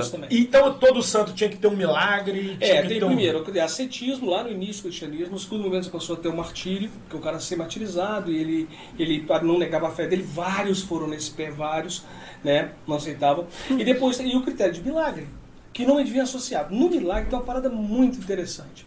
É, quando o cara abriu um processo de canonização, se não me engano, todos eles, por exemplo, até os santos foram canonizados meses depois da sua morte, no caso de São Francisco. Ele falou que quando abriu um processo de canonização, abria-se um processo, um processo mesmo na igreja, em que você arquivava, anexava as provas que comprovavam um milagre e dados sobre a vida do cara. A igreja nomeava um camarada que ia fazer a contraposição, a contrarrazão ao seu pedido de canonização. Não, não, era um outro, outro religioso. Aí vou lá, vou, tô querendo canonizar o Fábio. Oh, meu aí Deus. chega. Tô eu- perto, eu- tô perto. Exatamente. Meu pai. Aí eu- a igreja nomeava o Tiago para apresentar todas as contrarrazões do seu processo. Falou: isso aqui é mentira, isso aqui não é verdade. Aceito. É, o que, que acontecia? Aí esse personagem passou a ser, se passou a se referir a ele, a esse processo, de como advogado do diabo. Olha, viu? Ah, então a expressão vem Por daí. isso que quando você fala assim, ó, gente, eu vou fazer o advogado do diabo, eu vou falar contra a sua tese. A expressão advogado do diabo vem disso. Gosto. Que isso venha, e esse, esse costume, essa presença desse personagem nos processos, é do século XII, XIII. Hoje é mais difícil se transformar em santos ou não? Não, hoje não. Continua o mesmo processo de canonização via milagre. Inclusive no Brasil. a- Temos a Irmã Dulce. A Irmã Dulce foi um caso de É, disso. é. Só que hoje, por exemplo, você tem mais provas, né? Por exemplo, tem uma pessoa. Era isso que eu ia falar. Hoje tem tem relatos, pesquisas. Não, e tem gradações, né? É. a pessoa vai para vai pra Beato, para vai chegando Sim, finalmente a sim. santificação. O próprio é João uma Paulo, né? Também É, entrou nesse processo. E existem vários santos que estão na, na espera do, do- da beatificação, da, beatificação da, da canonização, né? Beatificação é outro processo. Sem o Padre Cícero. Pra, perguntaram aqui qual é o que é primeiro santo que é. brasileiro. Não foi aquele santo. Eu não sei. Não, Eu ainda não A morri. primeira santa, a primeira santa mesmo é Ai, conhecida em obrigada, não sou surda. É, a primeira santa mesmo é conhecida em Mandus, mas o primeiro santo brasileiro. Eu acho que existem santos na lista de canonização. Ainda não foi existem, feito, né? Eu acho que não. Existem beatos na tem, tem, tem, tem, tem uma história, um papo que Existem conta aí, beatos na que até Chico aí. Xavier tá nessa lista. Conta isso daí, fala, cara, de, de alguns milagres. eu acho que merecia, mas. Não, não, eu tô te falando que tá no processo, que alguém Não. entrou com isso daí. Juro pra você que eu ouvi Não falar sobre sei, isso. Nem sei se ele curtiria também muito isso, não. Mas, é, não sei. Mas Ele, que- deixou, ele, não, ele né? deixou, ele deixou, mas ele deixou por escrito que ele voltaria, né? É, que ele ia reencarnar em São Paulo. Eu acho, que- eu acho, até onde eu sei, eu não conheço oficialmente um, um- um santo mesmo canonizado brasileiro, não conheço. É, vai ter que esperar, Thiago, um pouquinho. tá? Eu vou viver mais brasileiros, 50 anos. Vai demorar. É, eu vou viver mais uns 50 anos. Santa, a Irmã Dulce foi canonizada, se eu não me engano. Sim. né? É, é. Então, Irmão dos pobres, né? é, eu acho que sim. Mas e, a- e a- e aquela pílula de papel que, que os outros falam do santo? Eu não conheço. Como é que é? Que é dada aquela pílulazinha? Nossa. Ah, eu já ouvi falar que ela é. Tô tentando lembrar o santo que é. É. É, já ouvi falar. De qual santo que é aquela pílula? Vou pesquisar, peraí. Um minutinho, Tem- continua aí. É, porque é. E dando continuidade. Foi... Cara, tô Galvão, não. É Galvão. Frei Galvão? Aqui, aqui, Frei Galvão. é, aqui na região tem uma imagem de Frei Galvão, ué. É, ele, ele acho que tá no processo de beatificação. acho que- Então, da pílula de papel, não é isso? Acho que sim, mas ele não é. Ele já é santo, não é não? Ele, acho que já sim. história da pílula de papel. Pô, não, Dá um então. Google aí, mas eu acho Peraí, que eu acho que é Não, assim. é, porque é o seguinte, eu não sei, mas é- a história é a seguinte. Não sei. É, até hoje é produzido Santo, essa Frei Galvão é pílula. Santo. Foi. Até Quantos hoje é anos data produzido. Peraí, um Não é até minutinho. hoje que é produzido isso? Aqui, ó. Santo Antônio de Santana Galvão, né? O Frei Galvão, mais conhecido do... do tá, tá, tá, tá. Ó, o Micael tá falando que tem um aqui que foi criado na época dos Templários também. Aqui em Vassouras tem na Fazenda São Luís da Boa Sorte tem a imagem dele na capela. É a única na região aqui do Rio Mas de ele foi Janeiro. canonizado quando? Peraí que eu tô caçando. Dá uma olhada procurando. Então, dando, dando esse zoom no Google aí, continua porque a gente tem um aqui que parece um formando, um estudioso. Santo. 11 de maio de Ah, ele foi 2007, canonizado em tornando-se o primeiro santo nascido no Ah, Brasil. aí. Apostoladora junto à Santa Fé, que obteve o título de, de santo para Frei Galvão. Eu achei que ele ainda era beato. Foi a pílula Célia saiu o Frei Carolina. Galvão. Aí parece tem. que era. papel. Eu não conheço a história ao fundo, vou citar aqui porque é o que a gente ouviu falar. São muitas histórias. E que aí a pessoa ia com eu aquela oração, né? Fazendo oração no papel, o pedido que estava ali, e ia, né, enrolando aquele papelzinho do pedido. E aí ele pum, engolia, a pessoa engolia e ia, ia acontecendo os milagres. Aconteceram vários milagres Você vê que sobre o isso. ser humano necessita de histórias, né? E boas histórias. De apropriação de Cara, fé. é- Pra poder, é que eu falei, pra poder ter é sua boa- crença. Não, aí, aí você, como você, como você citou Claro. vários pensadores aí da, da, da nossa história, é, eu vou citar também um cientista, né, um físico né, japonês, Masaru Emoto, em que ele também coloca num estudo mais moderno, um estudo em cima é, da molécula de água e em cima da vibração, vibração, né, pensamento em cima da molécula de água e a alteração da sua composição. Então a foto atômica mostrava que as partículas de água Eu se alteravam. E isso daí, né, pode ser o processo da fé. Né? Se a gente vibrar, a gente consegue alterar várias coisas. Energia, né? Porque o nosso corpo é é. 80% feito de água, né? Né? Isso é legal, esse, Não, esse estudo foi de de água, 83. braço, energia. É, É, é. Massaro é muito um estudo interessante para quem gosta disso. Mas vamos lá, vamos ao estudante. Não, o estudante é Santo Padrões Atenção, advogados. gente. Ele- Atenção. ah, o que é de curioso falar sobre ele é que ele foi. Ele foi um, figura. Ele foi, ele foi discípulo de Santo Inácio Loyola. Interessante, né? É, não, desculpa, São Tomás de Aquino. Foi de São, São Tomás, Tomás de Aquino. E ele, ele era um, um cara que ele era especializado nas leis. E do- ah, o papel dele é de defender as pessoas, mesmo pobres, muito pobres. Como é que era o nome dele, perdão? Santo Ivo Santo Ivo. que é padrões advogados. E ele, na verdade, o mais engraçado sobre ele é o fato que ele, ele a história dele de defender as pessoas ficou, né?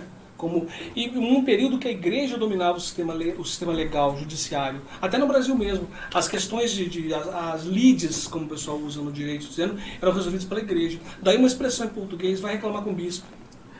É, cara. Só que, ah, tá insatisfeito, vai reclamar com o bispo. Por quê? Porque o bispo é uma autoridade judiciária na época. Que isso, né? Então você vai ver aquela, aquela coisa. Pô, da- e aí você vê, vendo esse santo agora, Santo Ivo, pensando ali com, com, com Santo Antônio, time maneiro pra quem em casa, colocar um do lado do outro, cara. um do lado O do divórcio e o casamento. Não, não, É, Fábio, Assim não tem como é defender.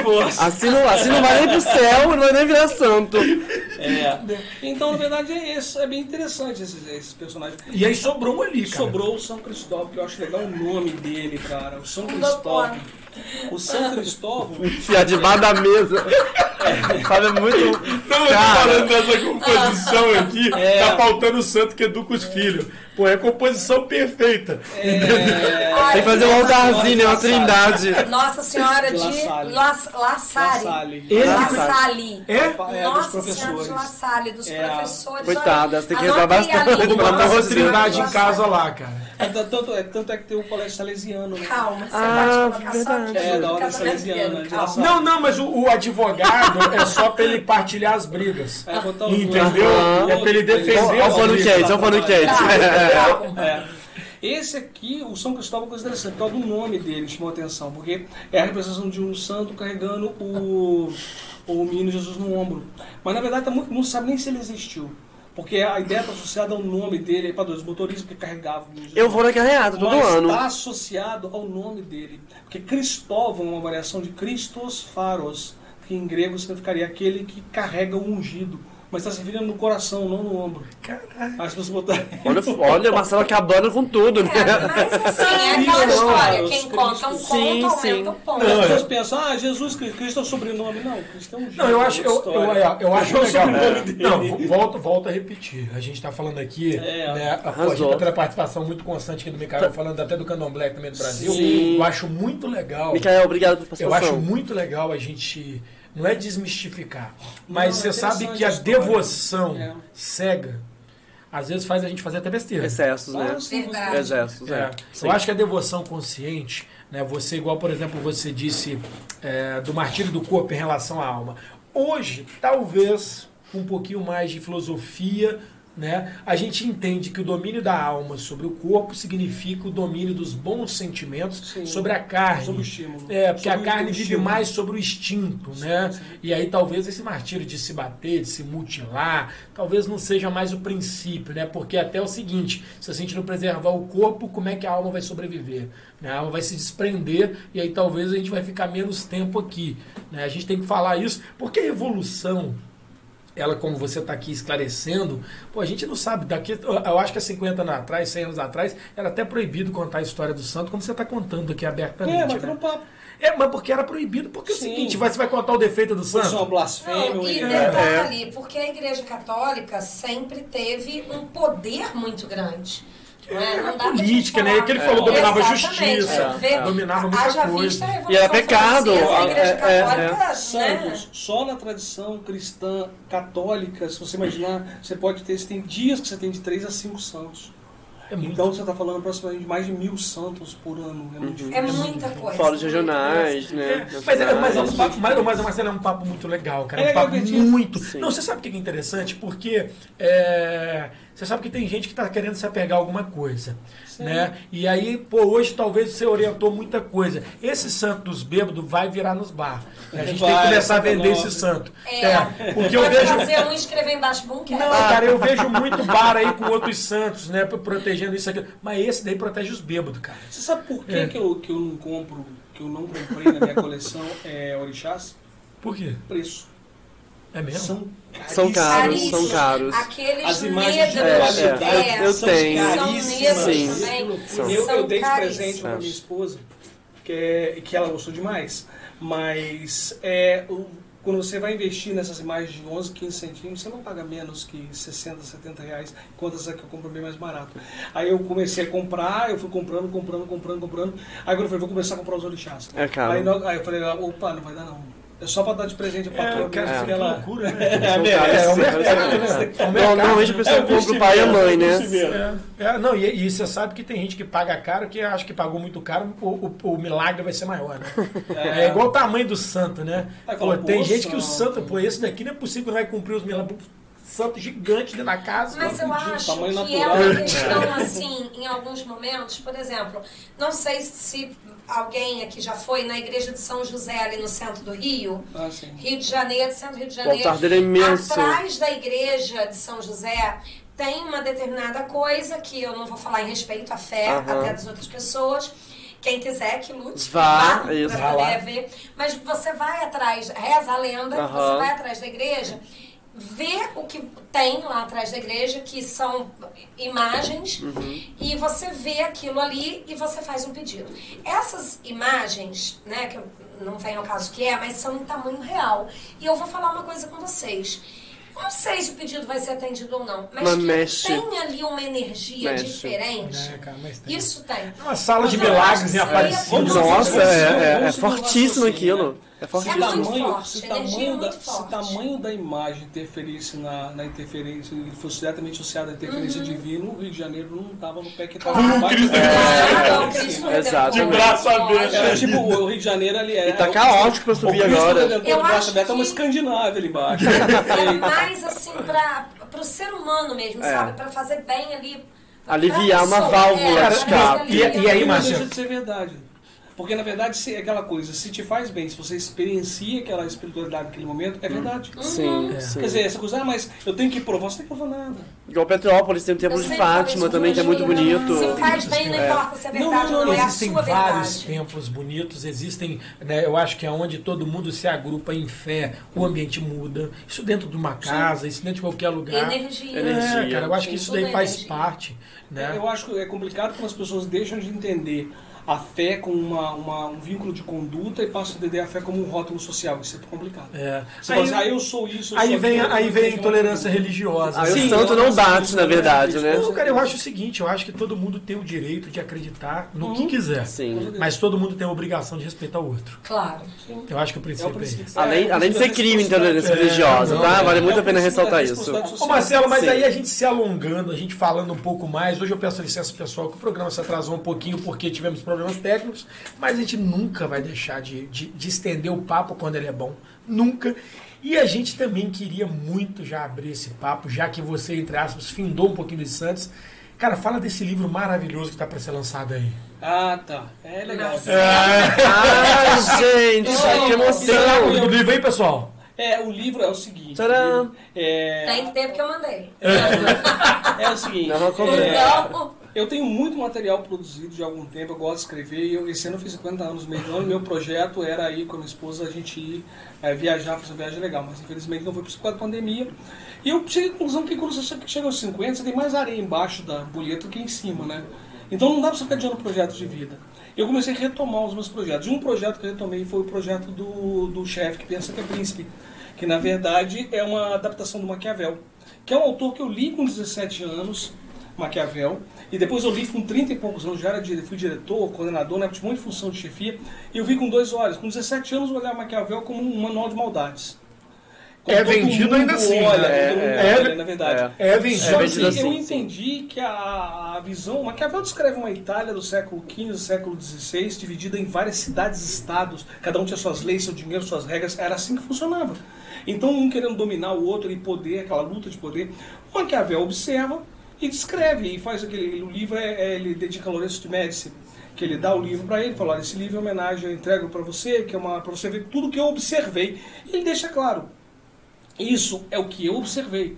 Não é o que não é um manual de como ser cruel. Aí tá aí, o pessoal É. achou lá. Tcharam! O chefe de que pensa que é príncipe. De Marcelo. Leite. É, ele não. Só que com o depassar do tempo, o manual- o Maquiavel foi entendido como um, um, um um manual de maldade, Sim. um manual de surdidez. Assim como a arte da guerra também. Que não tem nada a ver, né? da guerra também. Que é, a- a- Fato. é o segundo livro da série. É. O primeiro livro da série é o Maquiavel, o segundo é a arte da guerra. É mesmo? É, é uma Ih, de- caraca, Olha, fiz o como é que legal. chama? Como é que o pessoal Olha. fala quando a gente antecipa aí no filme? Não, É, spoiler. Spoiler. É, Fiz um olha, spoiler. Vai ter que voltar, oh meu Não sei, Deus. Eu vou, eu vou- a, a, leu, eu vou comentar um detalhe. No final do livro, que é o início do segundo.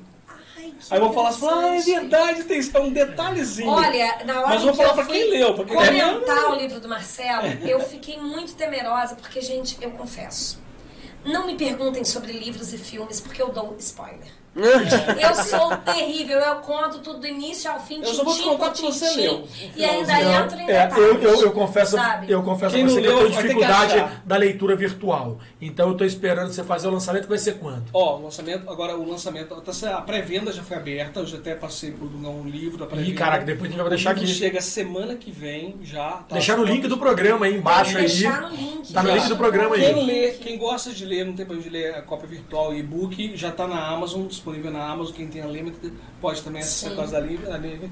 Então, na verdade, é, a ideia, e a semana que vem, a pré-venda já começou, semana que vem vai chegar o lote de livros e vão começar a ser entregue, as pessoas compraram o livro. E vai ter um lançamento físico. Eu tive pensando com a, com a dona Dilma, e a gente está acertando que o lançamento físico vai ser uma, por exemplo, um lançamento na Casa Leia Pentanha. Em Valença, na Ah, Casa Cultural Leia. Pentanha. Exatamente. A gente está só vendo o dia. Eu conversei com ela. Um lugar maravilhoso, né, quer Fundação, é. Fundação Casa da Pentanha, E isso. ela quero se mostrou. Muito receptiva. Ela é uma pessoa maravilhosa. Sim, Dilma sensorista, Dantas. Um Olha, abraço. um conheço. pra. Já foi secretária de E Cultura e de eu contei Educação pra da ela, eu passei cidade. os os trechos de áudio, áudio livro pra ela. Ela falou, ah, Marcelo, mas que legal, não sei o quê. Resolvi isso, mandar um beijo então pra ela. Dona Dilma, um beijo. Um beijo que eu gosto demais Sim. dela. Marcelo, é, que me chamou muita atenção no, no livro é que assim que você. a- O início do livro já é marcado por um brasileirismo que eu Brasileirismo. achei assim. Gente. Eu não li, não posso nem opinar. Eu também não posso, eu não tive fantástico. tempo ainda de- de- Fantástico, eu tô louca pra falar. Não pra fala mais, não fala. Porque Mas ela não, fala. não vou falar, mas assim. Só um pouquinho. Aquilo foi caso pensado. Não, gente, é um negócio muito brasileiro, sabe? É, um, é um negócio foi, assim. foi, foi ele conta até onde ele quiser é, falar. narra um pouquinho do que- daquilo que você acha de- pra É relevante. Na verdade, Despertar o livro, isso aí. Qual é, é o Sim. mote do livro? O mote do livro é o seguinte: é uma pessoa que é um cara, no caso, que queria escrever um livro, um professor queria escrever um livro, coincidentemente bate comigo, mas enfim. Ah, você que narrou ele essa história. recebe, é, que ele recebe a visita de um personagem chamado Lorival, que se apresenta como um médium. E ele diz que ele gostaria muito de, de que, o, que o autor, o cara, o professor. Essa cara, pegada que eu achei é, fantástica. Ele escrevesse, ele transcrevesse o que o médium passava para ele. O que o espírito passava para ele. E o espírito ele apresenta como o nome de Marquinhos Abel. É Só que na verdade isso, gente, é o Maquiavel, isso. o cara mostra. Maquiavel. É muito brasileiro isso. E aí começa a história. Caraca, e aí que a história adaptação começa legal, ali. cara. Começa a inscrição. Ah, essa é a introdução do livro. E o livro todo é montado no mesmo modelo que o Príncipe original de Maquiavel. Os capítulos, o chefe, não sei o quê. Mas, e aí entra uma todos. outra pegada, porque ele pegada. divide vários. Tópicos. Vários. Não. Não. Ai, meu Deus. é Cuidado, senhora. ganhar Cuidado que ele precisa vender o livro. Ele divide vários Nossa. arquétipos, seria isso, Sim, né? sim, sim. Ele divide vários arquétipos, mas de uma forma muito mais leve do que no livro de Maquiavel. Sim. Porque, como você disse, Maquiavel veio e criou aquele tom maquiavélico, né? O Marcelo veio e desconstruiu esse maquiavélico Tá suave. e colocou, uma, mas não passou pano, mas deixou uma coisa mais real, mais ser humano real, cheio de defeitos, Humanizado.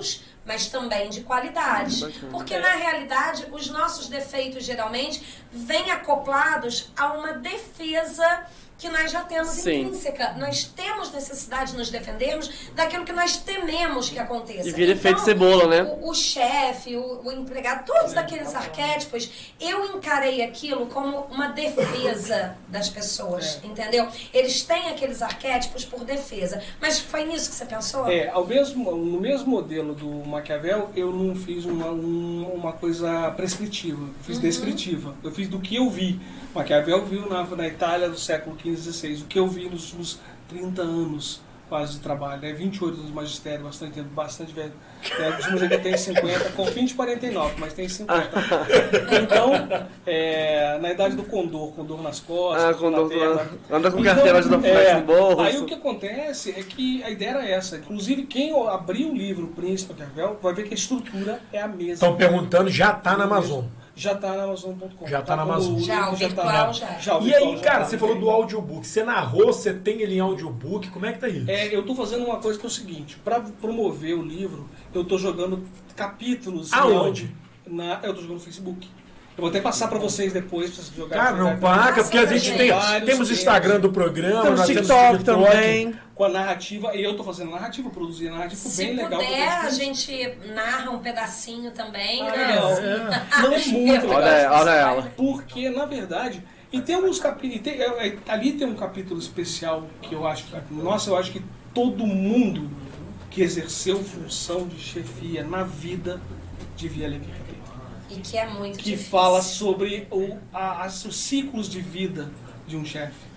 E o ciclo, não sei se ela vai lembrar, aí um ciclo. Uhum. Como é que termina o ciclo de vida? Aí eu faço um link com a cultura indiana, uma coisa que eles falam sobre a- os ciclos da vida de um homem.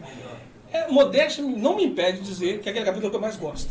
que eu já li várias vezes você fala, Não, cara, cara, eu acho que é o sabe você seguinte. diz que fala, pô, ficou legal. O livro, o livro é um filho, né? O livro é um E filho, né? Então, assim, cara. identifica. É, você e a Anitta teve esse, tiveram esse prazer aí de, de, de, de escrever, de tudo. O livro é uma cultura. Você sabe que isso é um tema, isso é um- uma coisa pra gente uma debater. trilogia, cara. É, pô, isso aí- e eu, assim, eu falo pra você que a dificuldade hoje de inserir no mundo atual o processo de leitura, ele vem da nossa ansiedade em tudo acabar.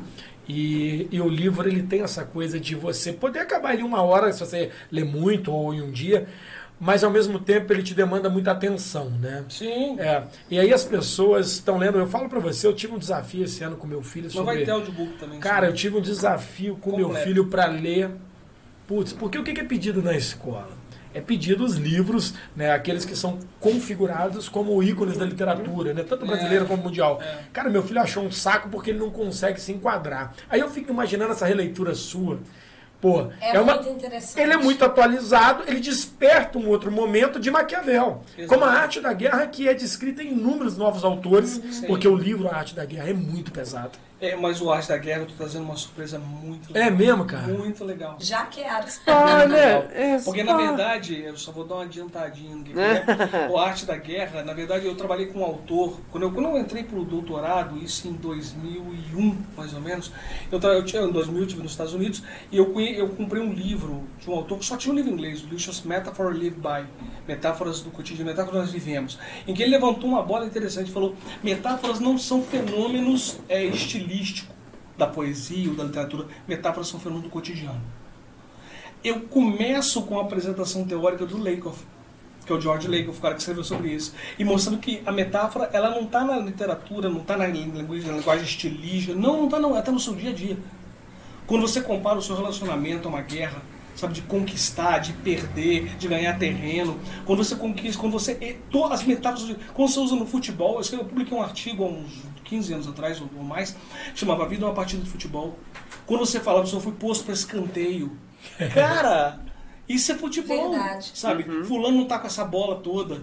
Olha quanta metáfora que você usa no dia a dia. Eu peguei, eu retomei a co- a conceituação do Lakoff e construí, e estou construindo o livro O Arte da Guerra em cima de toda a conceituação do Lakoff Putz, e que lidar legal. com a arte da guerra como é, na verdade cenários da cenários do, da vida humana que são uma guerra. Caraca, que papo, Esse hein? vai sair no segundo Incrível. Não, Marcelo, eu vou te falar, é 2022. engrandecedor toda vez que você vem aqui. A gente. é, esse programa é um programa super eclético. Ele é um programa que, que ele diversifica o tema, adaptando a quem está lá, mas sempre levando a quem está lá. né? É um programa que a gente tem aprendido muito e eu confesso a você que a gente tem se despertado cada vez mais para temas que a gente às vezes nem sabia né, que eles existiam. Igual, por exemplo, a gente está aí com a caneca do Daniel hoje que vai ser sorteada, né, porque virou um ícone. É um menino que é lutador Sim. do UFC hoje. E ele narrando algumas passagens dele, algumas coisas dele, e que aí desmistifica muita coisa que a gente imaginava, que a gente sabia. Como, por exemplo, a gente está vendo aí, pô, super legal, cara. Eu queria agradecer muito a participação das pessoas, entre aspas, porque muitos os veem assim, a gente não, mais simples. Né, não tão empoderadas pelo intelecto eh, diplomático, mas empoderadas pelo seu modo de ser. E Eu quero falar isso do, do Maikinho que teve aqui semana passada. Cara, ele falou uma parada pra mim, né, eu tô só te mostrando isso, como é que esse programa, como é né? que esse É, programa é é, embasado. tá sendo legal.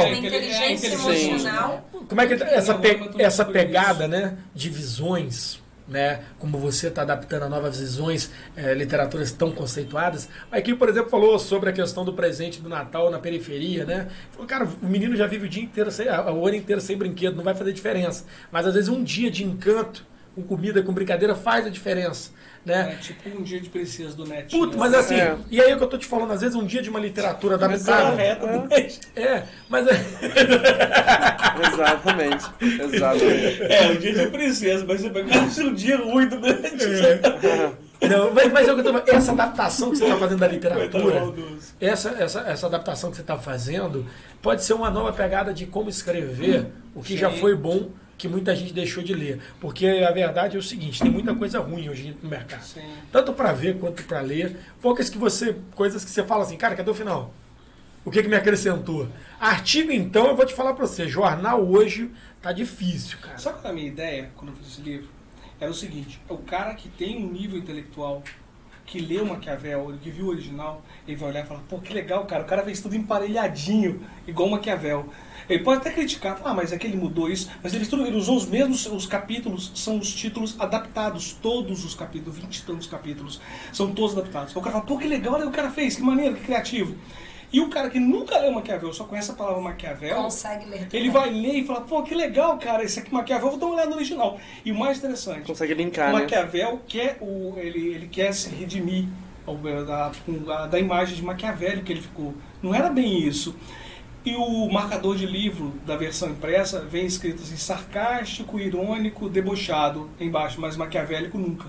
Ai, muito interessante. Que legal, muito legal. Vai ser um marcador de livro, depois eu passo pra vocês o marcador É, de livro. e, e- e aí puxando Não, eu aqui- quero o livro, É a no- é a nossa cara. eu Não, quero tudo. a gente- O, o meu editor Tudo, tudo. vendo, o Leonardo Pansati. É, Então, e a ele gente- Léo, beijo. beijo, adoro, É, te cara, dedico, maneiraço Léo, isso. Você é fantástico. E aí já misturando de alho pra bugalho, indo e voltando, aquilo tudo e tal. Fala de um santo mal, tinha? São Cipriano tem uma associação pesada São com ele, Cipriano. cara. Que teria sido um cara que fez um pacto com... É O mesmo. capiru. E virou santo. Que história é essa? É, é, a história dele é complicada, né? Que ele teria feito um pacto com... Né, na verdade, a história dele tudo é muito sombrio que envolve isso, né? Mas uma, uma, algumas crenças dizem que ele teria feito um pacto com o diabo. Ele era santo antes, mas depois teria feito um pacto com o diabo e a coisa descambou. Mas ficou São Cipriano. Que loucura. Por que, que ele fez o pacto? Não faço ideia. Eu só Tava um dia de bobeira, ah, sei não, vou fazer um pacto de vamos Qual que é a tua mesmo? Cansei da minha Fechou, aba. fechou aí. Não tem nada pra fazer, pum. Fura o dedo, acena aqui, pá. É, exatamente. Ou então eu vi um disco da Xuxa ao contrário, né? Como- É verdade. É. Putz, essa semana eu tava vendo um programa, um podcast aí famoso também do, do, do boneco do fofão que tem uma faca dentro. Vamos fazer. É, Ah, sim. Putz, você Você tirava a cabeça, daí Tinha um tinha um punhal mesmo, o cara abriu Você- ao vivo, tinha um punhal. aquilo é o seguinte, aquilo era uma, peça de plástico uma a. É só um É. boneco popular, gente, mas foi transformado Aí você num fala assim, punhal gente, satânico. É, por exemplo, você tinha na sua casa uma Todo mundo criancinha, tem Mas que dá, dá. queria fazer um ritual satânico. Você fazia o quê? Dá um boneco fofão pra ele. Eu tenho uma foto no Você Facebook com um escutava. fofão assim, ó, mexe comigo. Mexe É. comigo. Você, você escutava a música da Xuxa ao contrário, você ouvia uma música do diabo. E o mais impressionante é que no sentido normal também. Isso era que, era o que mais surpreende. Você trocava o sentido. Olha, é horrível, velho. É horrível. Olha, eu acho que se eu, se eu tivesse um grupo com o Marcelo e o Fábio no ramo do meio, eu não ia dar conta, porque olha. Você imagina? Não tá fácil. populares, pelo amor de Deus, gente. São, são aquelas coisas. São chamados, são chamados lendas urbanas, igual Olha, mas eu, banheiro. eu amei a Xuxa, tá? Cara, eu amei a Pô, eu vou falar pra você, ó. Quem nunca sofreu de medo com a loura do banheiro? Quem sofreu é a loura do O banheiro. Leonardo Pansari tá mandando aqui um beijo pra todos, que o livro será fantástico. Ah, Léo! Boa noite, Léo. E aí, ó. Tem um da Nive aqui na gaveta pra 2022. Olha, arrasou. A gente tem que Já trazer tá o Léo. tá A gente tem que trazer o Léo aqui também, gente. Léo, me. O, o Marcelo, essa questão da, do escrever, né? Cara, é até, é até complicado o tamanho conteúdo que você absorveu de várias coisas. E aí você tá falando dessa trilogia. O que, que você vê? Essa trilogia vai ser o início? É uma saga? É o final? O que, que você vê? Eu tenho, eu tenho o saco de filó, a Nívia conhece. Eu sou Eu tenho, eu até estou um tempo sem publicar no Filó, desde 2007.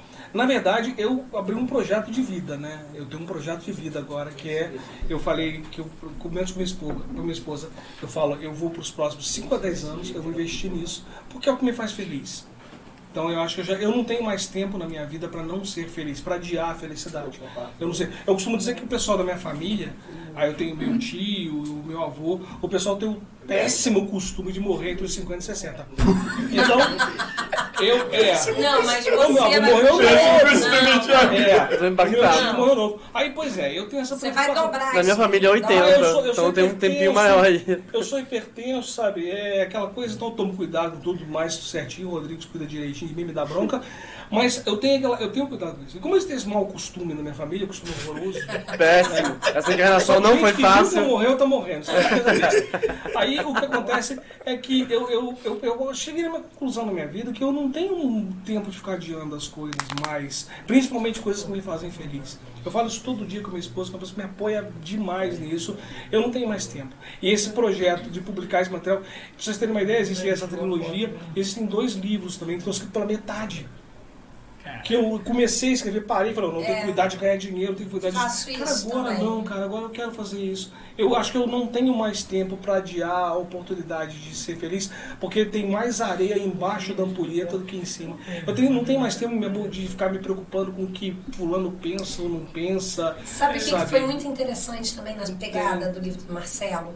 Essa humildade dele, que a gente sempre comenta aqui, né? O É. cara. Gente, o cara é fera.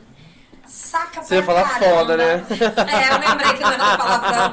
não passou. Fala foda pra caralho. O que, acontece? porque É pra foda. caralho. Não, não tem outro. antecipado. Exatamente, não tem outro advérbio. Não tô errada, não tô errada mesmo. Colocar aqui.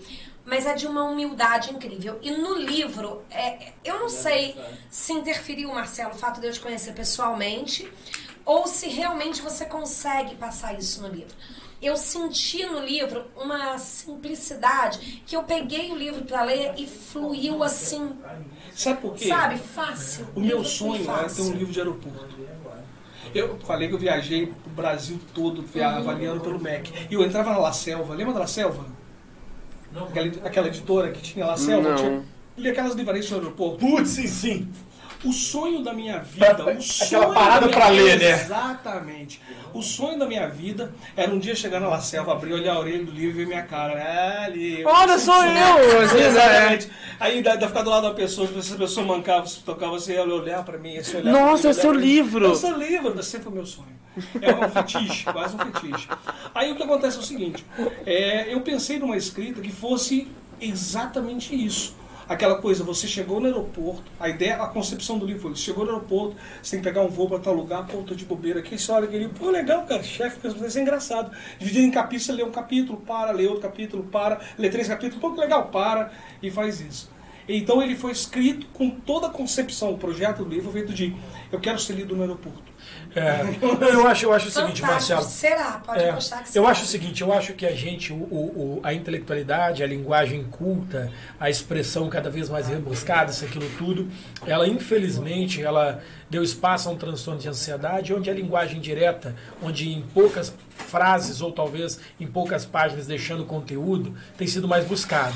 Ah, Eu costumo dizer para meus alunos o seguinte: eles estão tem aluno meu assistindo agora, que eles vão assistir, falam, passa o link pra gente.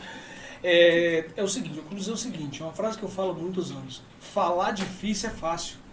Difícil é falar fácil. É difícil ser claro. Verdade. Então, quer dizer, eu chegar aqui e usar uma tonelada de termos técnicos e falar, pessoal, nós vamos ficar parecendo um professor Stromar do personagem É, não, não, eu acho, mas é, mas é, mas é Ninguém justo- entendia. É. Mas é justamente o seguinte, a síntese né, de ser entendido e cada Sim. vez mais compreendido né, que faz re- realmente esse ser humano ser profundo. A Sim. gente vê que as duas mensagens de Cristo eram tão simplórias, simples Pô, e diretas, metáfora. né? E assim, ela, ela dava dimensão e desdobrava-se para várias coisas. Né? Os evangelhos baseados. Ah, será que toda é contextualização dele? Claro que não, cara. Né? Muitas coisas foram desdobradas para que até o nome dos evangelistas Mateus, também. Lucas, É. Marcos, outros. É, mas assim, eu tô te falando porque eu fico muito, muito assim. É, feliz em ver que a, a releitura de grandes obras pode ser feita de um modo diferente, até para convidar nossos filhos e aqueles que estão aí, talvez com o tempo sobrando, né? Deixa um pouquinho a barra de rolagem do TikTok, que é infinita, né? É, sim, o Facebook está tão poluído, e se apegue talvez a colocar um hábito que talvez fosse ruim para os proctologistas, mas saudável para muitos. né? Vamos deixar o livro no banheiro, cinco minutos de leitura, e aí talvez depois de um mês um livro maravilhoso e a gente voltar a ter esse hábito, né? Porque essa é uma realidade. A gente está abandonando alguns bons hábitos e se prendendo Sim. a alguns péssimos hábitos. Né? A gente às vezes joga aí Candy Crush, joga tantos outros joguinhos, 5, 6 horas por dia quem tá à toa e não lê um bom livro, né? Não, eu pensei o tempo todo. E eu tô falando da gente todo, tá? Todo Essa mundo tá meio poluído. A concepção do livro, desse livro, toda nesse sentido. É. Só uma leitura que fosse fácil. É, eu fico, eu fico, eu fico encantado um programa como você e né, com você. Na verdade, o Boomcast tem sido uma surpresa pra gente em vários momentos. É engrandecedor tudo, mas assim, a gente não pode deixar de ressaltar aquele que se preparou e que se prepara sempre para ser claro e transparecer o conhecimento como você tem feito aqui. É a segunda vez que você vem aqui e a gente recebe de novo os mesmos elogios, né? Pô, que programa maravilhoso, pô, que programa claro. É legal demais falar de santo, falar de livro, falar de leitura, falar de fé. E eu não tenho o menor constrangimento de dizer que aquele assunto eu não conheço. A É, melhor é- coisa mais legal é, é isso. legal. Sabe? A do, do São Jorge, li muito pouco.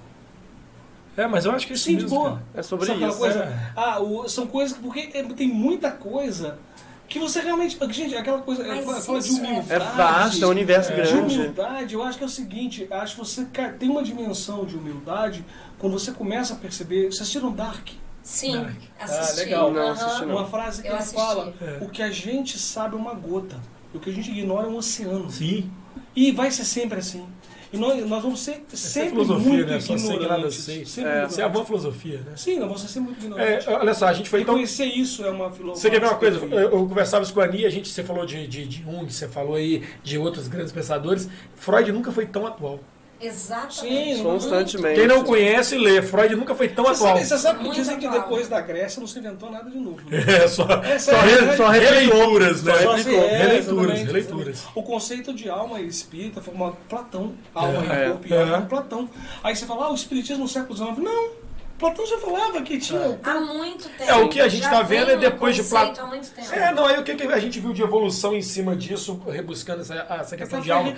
É. Aí a gente viu Einstein com a teoria da relatividade, fazendo a comprovação, e a gente está vendo hoje E a fundamentação. Tempo, a loucura. É, não, e aí a gente está vendo a fundamentação um pouco mais na física quântica, comprovando essa extra dimensão, dando mais ciência ao que é espírito, Você né? vê o Exato. pessoal da, da, da, da, da mídia, hoje da publicidade, falando assim, olha, você tem que ter qual o discurso público. Parece novidade? Não, Platão falou isso. Aristóteles falou isso, desculpa. Aristóteles falou isso na arte poética. É, é. Então você fala, cara, isso foi falado há 2.500 Até retórica, atrás, cara. É. Você fala, As "Pô, pessoas parece que só estão expondo de formas diferentes. Mais né? fáceis. Cada um de forma É. mais acessível. Não, mas e eu, eu tenho teorias é, do consumo. tudo já foi dito. A teoria do consumo, né? Usando de outras É, maneiras. a teoria do consumo ela atrapalhou o evoluir, né, e botou o crescer. Tem muita diferença entre crescer Ah, e sim, evoluir. com certeza, Ah, né? Nossa. A gente fala para as pessoas, né, por exemplo, uma Aham. arte de crescimento controlado é a bonsai, né? Evoluir árvore, né? sistêmico. Você faz uma árvore crescer em toda a sua encolhe, formosura, mas controlada, perfeita. Tanto é que você consegue envergar o galho no momento certo. Isso é um crescimento talvez controlado, evoluído, perfeito. É porque a gente está vendo um crescimento populacional, de riquezas, de loucuras, de tudo descontrolado. Né? Essa pandemia, então, eu vou te falar, cara, que é o descontrole da humanidade. Você vê, olha, olha que loucura. Para quem você estava falando de trombeta, vou fazer um papo da trombeta. Da banheira. Sabe, Fábio, é, eu só prosseguir, com- completando o que você está falando, eu acho que a minha percepção de crescimento e evolução é a percepção de crescimento é orgânico, evolução é sistêmico. Quando você fala de crescimento, é um- uma expansão natural, um processo. E evolução não é sistêmico. É quando você passa a ter um sistema que cresce e opera de forma síncrona entre as suas partes. De forma de forma, de forma hum, é, coexistente. Aí você fala, uma, uma sociedade que evolui não é uma sociedade que você tem uma população de crianças de um milhão. Não. É uma sociedade que evolui em todos os sentidos. Educação, saúde, e aquilo cresce de forma conectada. Porque a gente percebe cada vez mais que as coisas não são desconectadas. Eu estava falando isso, trombetas, né? Porque, pô, a gente teve terça-feira agora uma videoconferência entre o presidente americano John Biden né, com o presidente russo Putin, falando de guerra, cara. Os caras estão invadindo é lá a região da, é, da Crimeia São da Croácia lá, superpotências. soldados russos lá, e a gente vendo uma tensão, uma pré-tensão, pô, em meio a uma pandemia, invasão de novo. E uma palavra Cara, caras, errada ali. 138 mil muito soldados assustador sendo invadidos numa região agora que. E assim, duas horas de videoconferência foi a videoconferência mais importante. A gente tá brincando que foi o Zoom mais importante de 2021, porque pode daí surgir uma tensão por uma provável terceira guerra mundial, ou pelo menos uma guerra fria. E aí a gente tá vendo, pô, que loucura, cara. Crise econômica, tudo tá vendo? Cara, e aí eu que eu tô, por que, que eu tô citando isso? Crescimento, cadê a evolução, cara? Será que tem necessidade da gente debater isso em 2021? Não aprenderam com o Invasão vírus, de né? território. Pô, invasão de território é uma coisa que não dava nem para questionar, né, O ser cara? humano às vezes precisa do óbvio.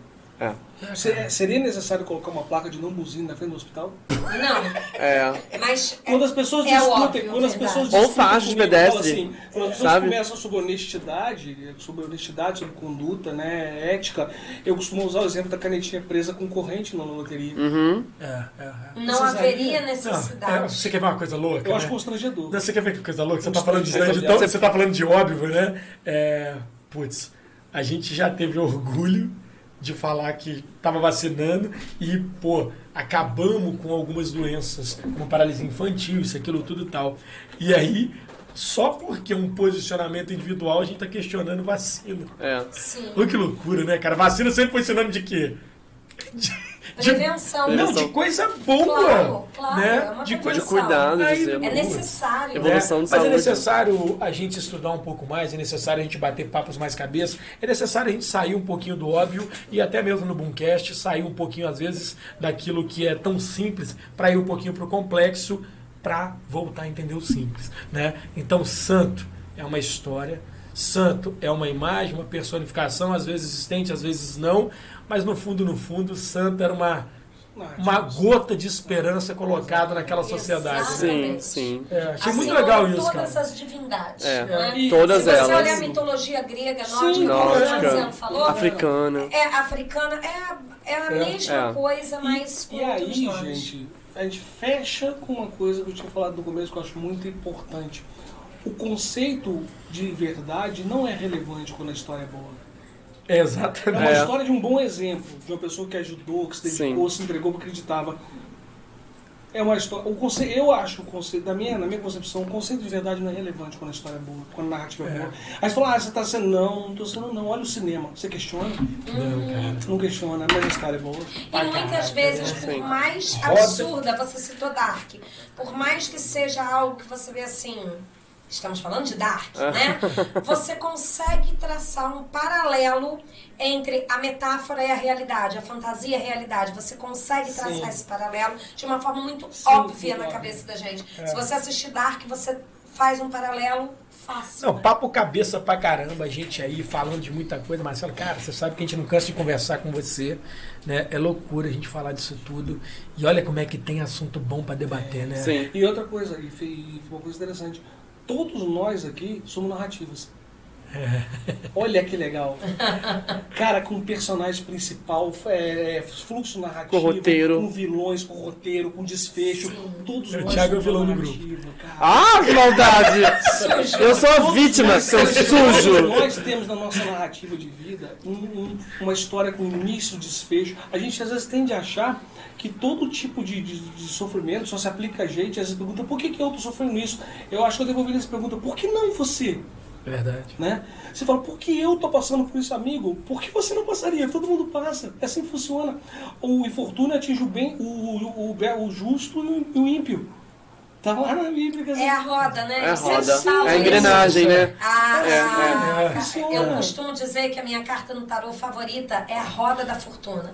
Porque é a imagem no Ai. tarô mitológico, é a imagem das moiras, que tem Sim. lá em cima, você fica aqui é no meio, você fica embaixo, É você vai. E todo mundo, uma hora tá em cima, uma hora tá embaixo, outra hora tá no meio. Ninguém E na passa vida, incólume por isso. Você planeja 50%, mas os outros 50% estão na mão do palhaço, cara. Não, e eu vou te falar, e, e- e- Não no- planejamento bem Exato. feito tem o plano A, B e C. Então, na verdade, os 50% tem todo o processo de adaptação. todo- e E, o outro todos 50% do processo de coincidências. Mas às vezes planeja todos eles errar. falham. Isso, mas, mas a lei do, falham. a lei do retorno funciona. Eu costumo dizer que a gente, eu costumo dizer que a gente planeja para errar, mas para saber errar com consciência. Isso é, Verdade, importante. porra, Caraca, velho. A pior coisa, isso daí, é essa coisa de errar com consciência, né? Aí a gente vai falar do despertar da- da- do arrependimento, né? Mas o arrependimento também é uma oportunidade de refazimento. Sim, com certeza. Aí a gente vem de evolução. Aí a gente faz a narrativa para o filho como? Só com a parte para ele não errar. A tendência dele tentar errar menos é o que a gente É. pensa, né? Olha, Mas não adianta, nisso. porque vão errar. E tem que aprender a errar Filho, também, né? Seu filho, o filho dela, os meus filhos, eles vão errar pra caramba. É. Eles vão sofrer pra caramba. Eles vão tomar muita porrada da vida. Muita, muita. Sabe por quê? Porque é assim. Só sei que é assim. É, assim, É o processo, né? É assim. E Marcelo, caminhando, né? Eu não sei se alguém tem mais, a gente aqui, pô, até pelo limite do erro nosso que foi causado pelo sistema aí, né? A gente caminhando para esse fim. é, Eu não sei, Thiago, você quer falar alguma coisa pra Ah, fundar? eu só quero agradecer mais uma vez. É sempre um prazer recebê-lo aqui, Marcelo. Tem muito assunto pela É, Thiago, frente. hoje vem de uma- calendário. Vem de calendário, é. Venham, Tão bonitinho. Fantástico. semanais. Todos os, os orixás, as datas de santo, são muito assim. São Pra não muito. perder a data. Eu ficar perdido no assunto, viu? Ah, tá. Eu não li o livro, mas eu tô por dentro da- dos assuntos. E é só isso, eu agradecer a todo mundo que faz parte desse projeto, a equipe maravilhosa, a mesa, os convidados, a todos os santos. Posso levar um? Mentira. Obrigado, gente. Ah! Mas não, Napoleão diz que, que uma mentira contada mil vezes torna-se Tinha verdade. um, padre, tinha um padre que eu trabalhei com ele em Vassouras, que ele viu, nos traz aqui fazer uma exposição. Eu falava, não. Duvido. Eu falava, por que não? Ah, não, são meus. Aí eu digo, não, super de boa, cara. Empresta seu barroco. Lá tem uma exposição barroca lindíssima. Cadê que ele empresta o barroco dele? Duvido que ele É, empresta. exatamente. Eu não tenho problema com isso, que a pessoa fala, ah, o Zenon não vai gostar de mim. Cara, se ele não vai gostar de você, ele não vai gostar de Não mim. tô nem aí pro senhor. Amém. Eu não tenho controle se você gostar ou não de mim. Eu falo, não. É a vida. Beijo, gente. Ni. Ah, gente, olha. Se eu pudesse, eu acho que eu falaria Caraca, mais um podcast inteiro, porque com o Marcelo a gente sempre tem muito assunto. Cara, impressionante. né? É incrível. Marcelo, nós falamos aqui sobre inúmeras coisas, até um tiquinho de filosofia, né? Óbvio. E a gente não pode ter evolução e vaidade na mesma frase compativelmente. E você é um exemplo de evolução e humildade. Obrigado. Então, eu quero agradecer demais a sua presença aqui. Terráqueos e não terráqueos, muito obrigada. Obrigada a todas as mensagens carinhosas que nós recebemos aqui. Obrigada a todos vocês da equipe, produção. Amo vocês. Obrigada por tudo, por essa família que eu ganhei de presente esse ano.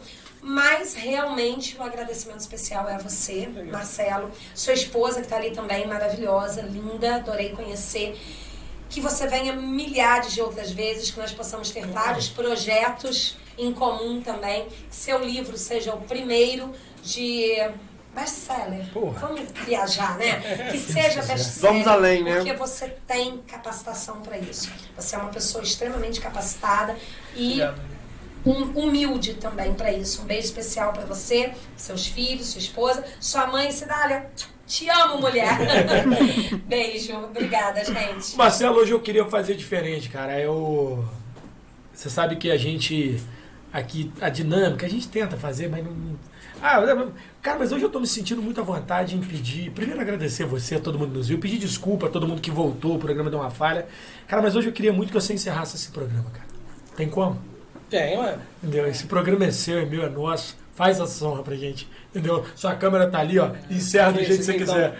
Vamos encerrar então, fechando então. dizendo- Gente, é, agradecer então a todos aqui, todos a- os colegas da mesa, o Fábio, a Nívia, Thiago, meu amigo Duncão de uns 30 anos mais ou menos, companheiros de amizade. Então, é mais ou menos 90 não, você tá velho também. Véi.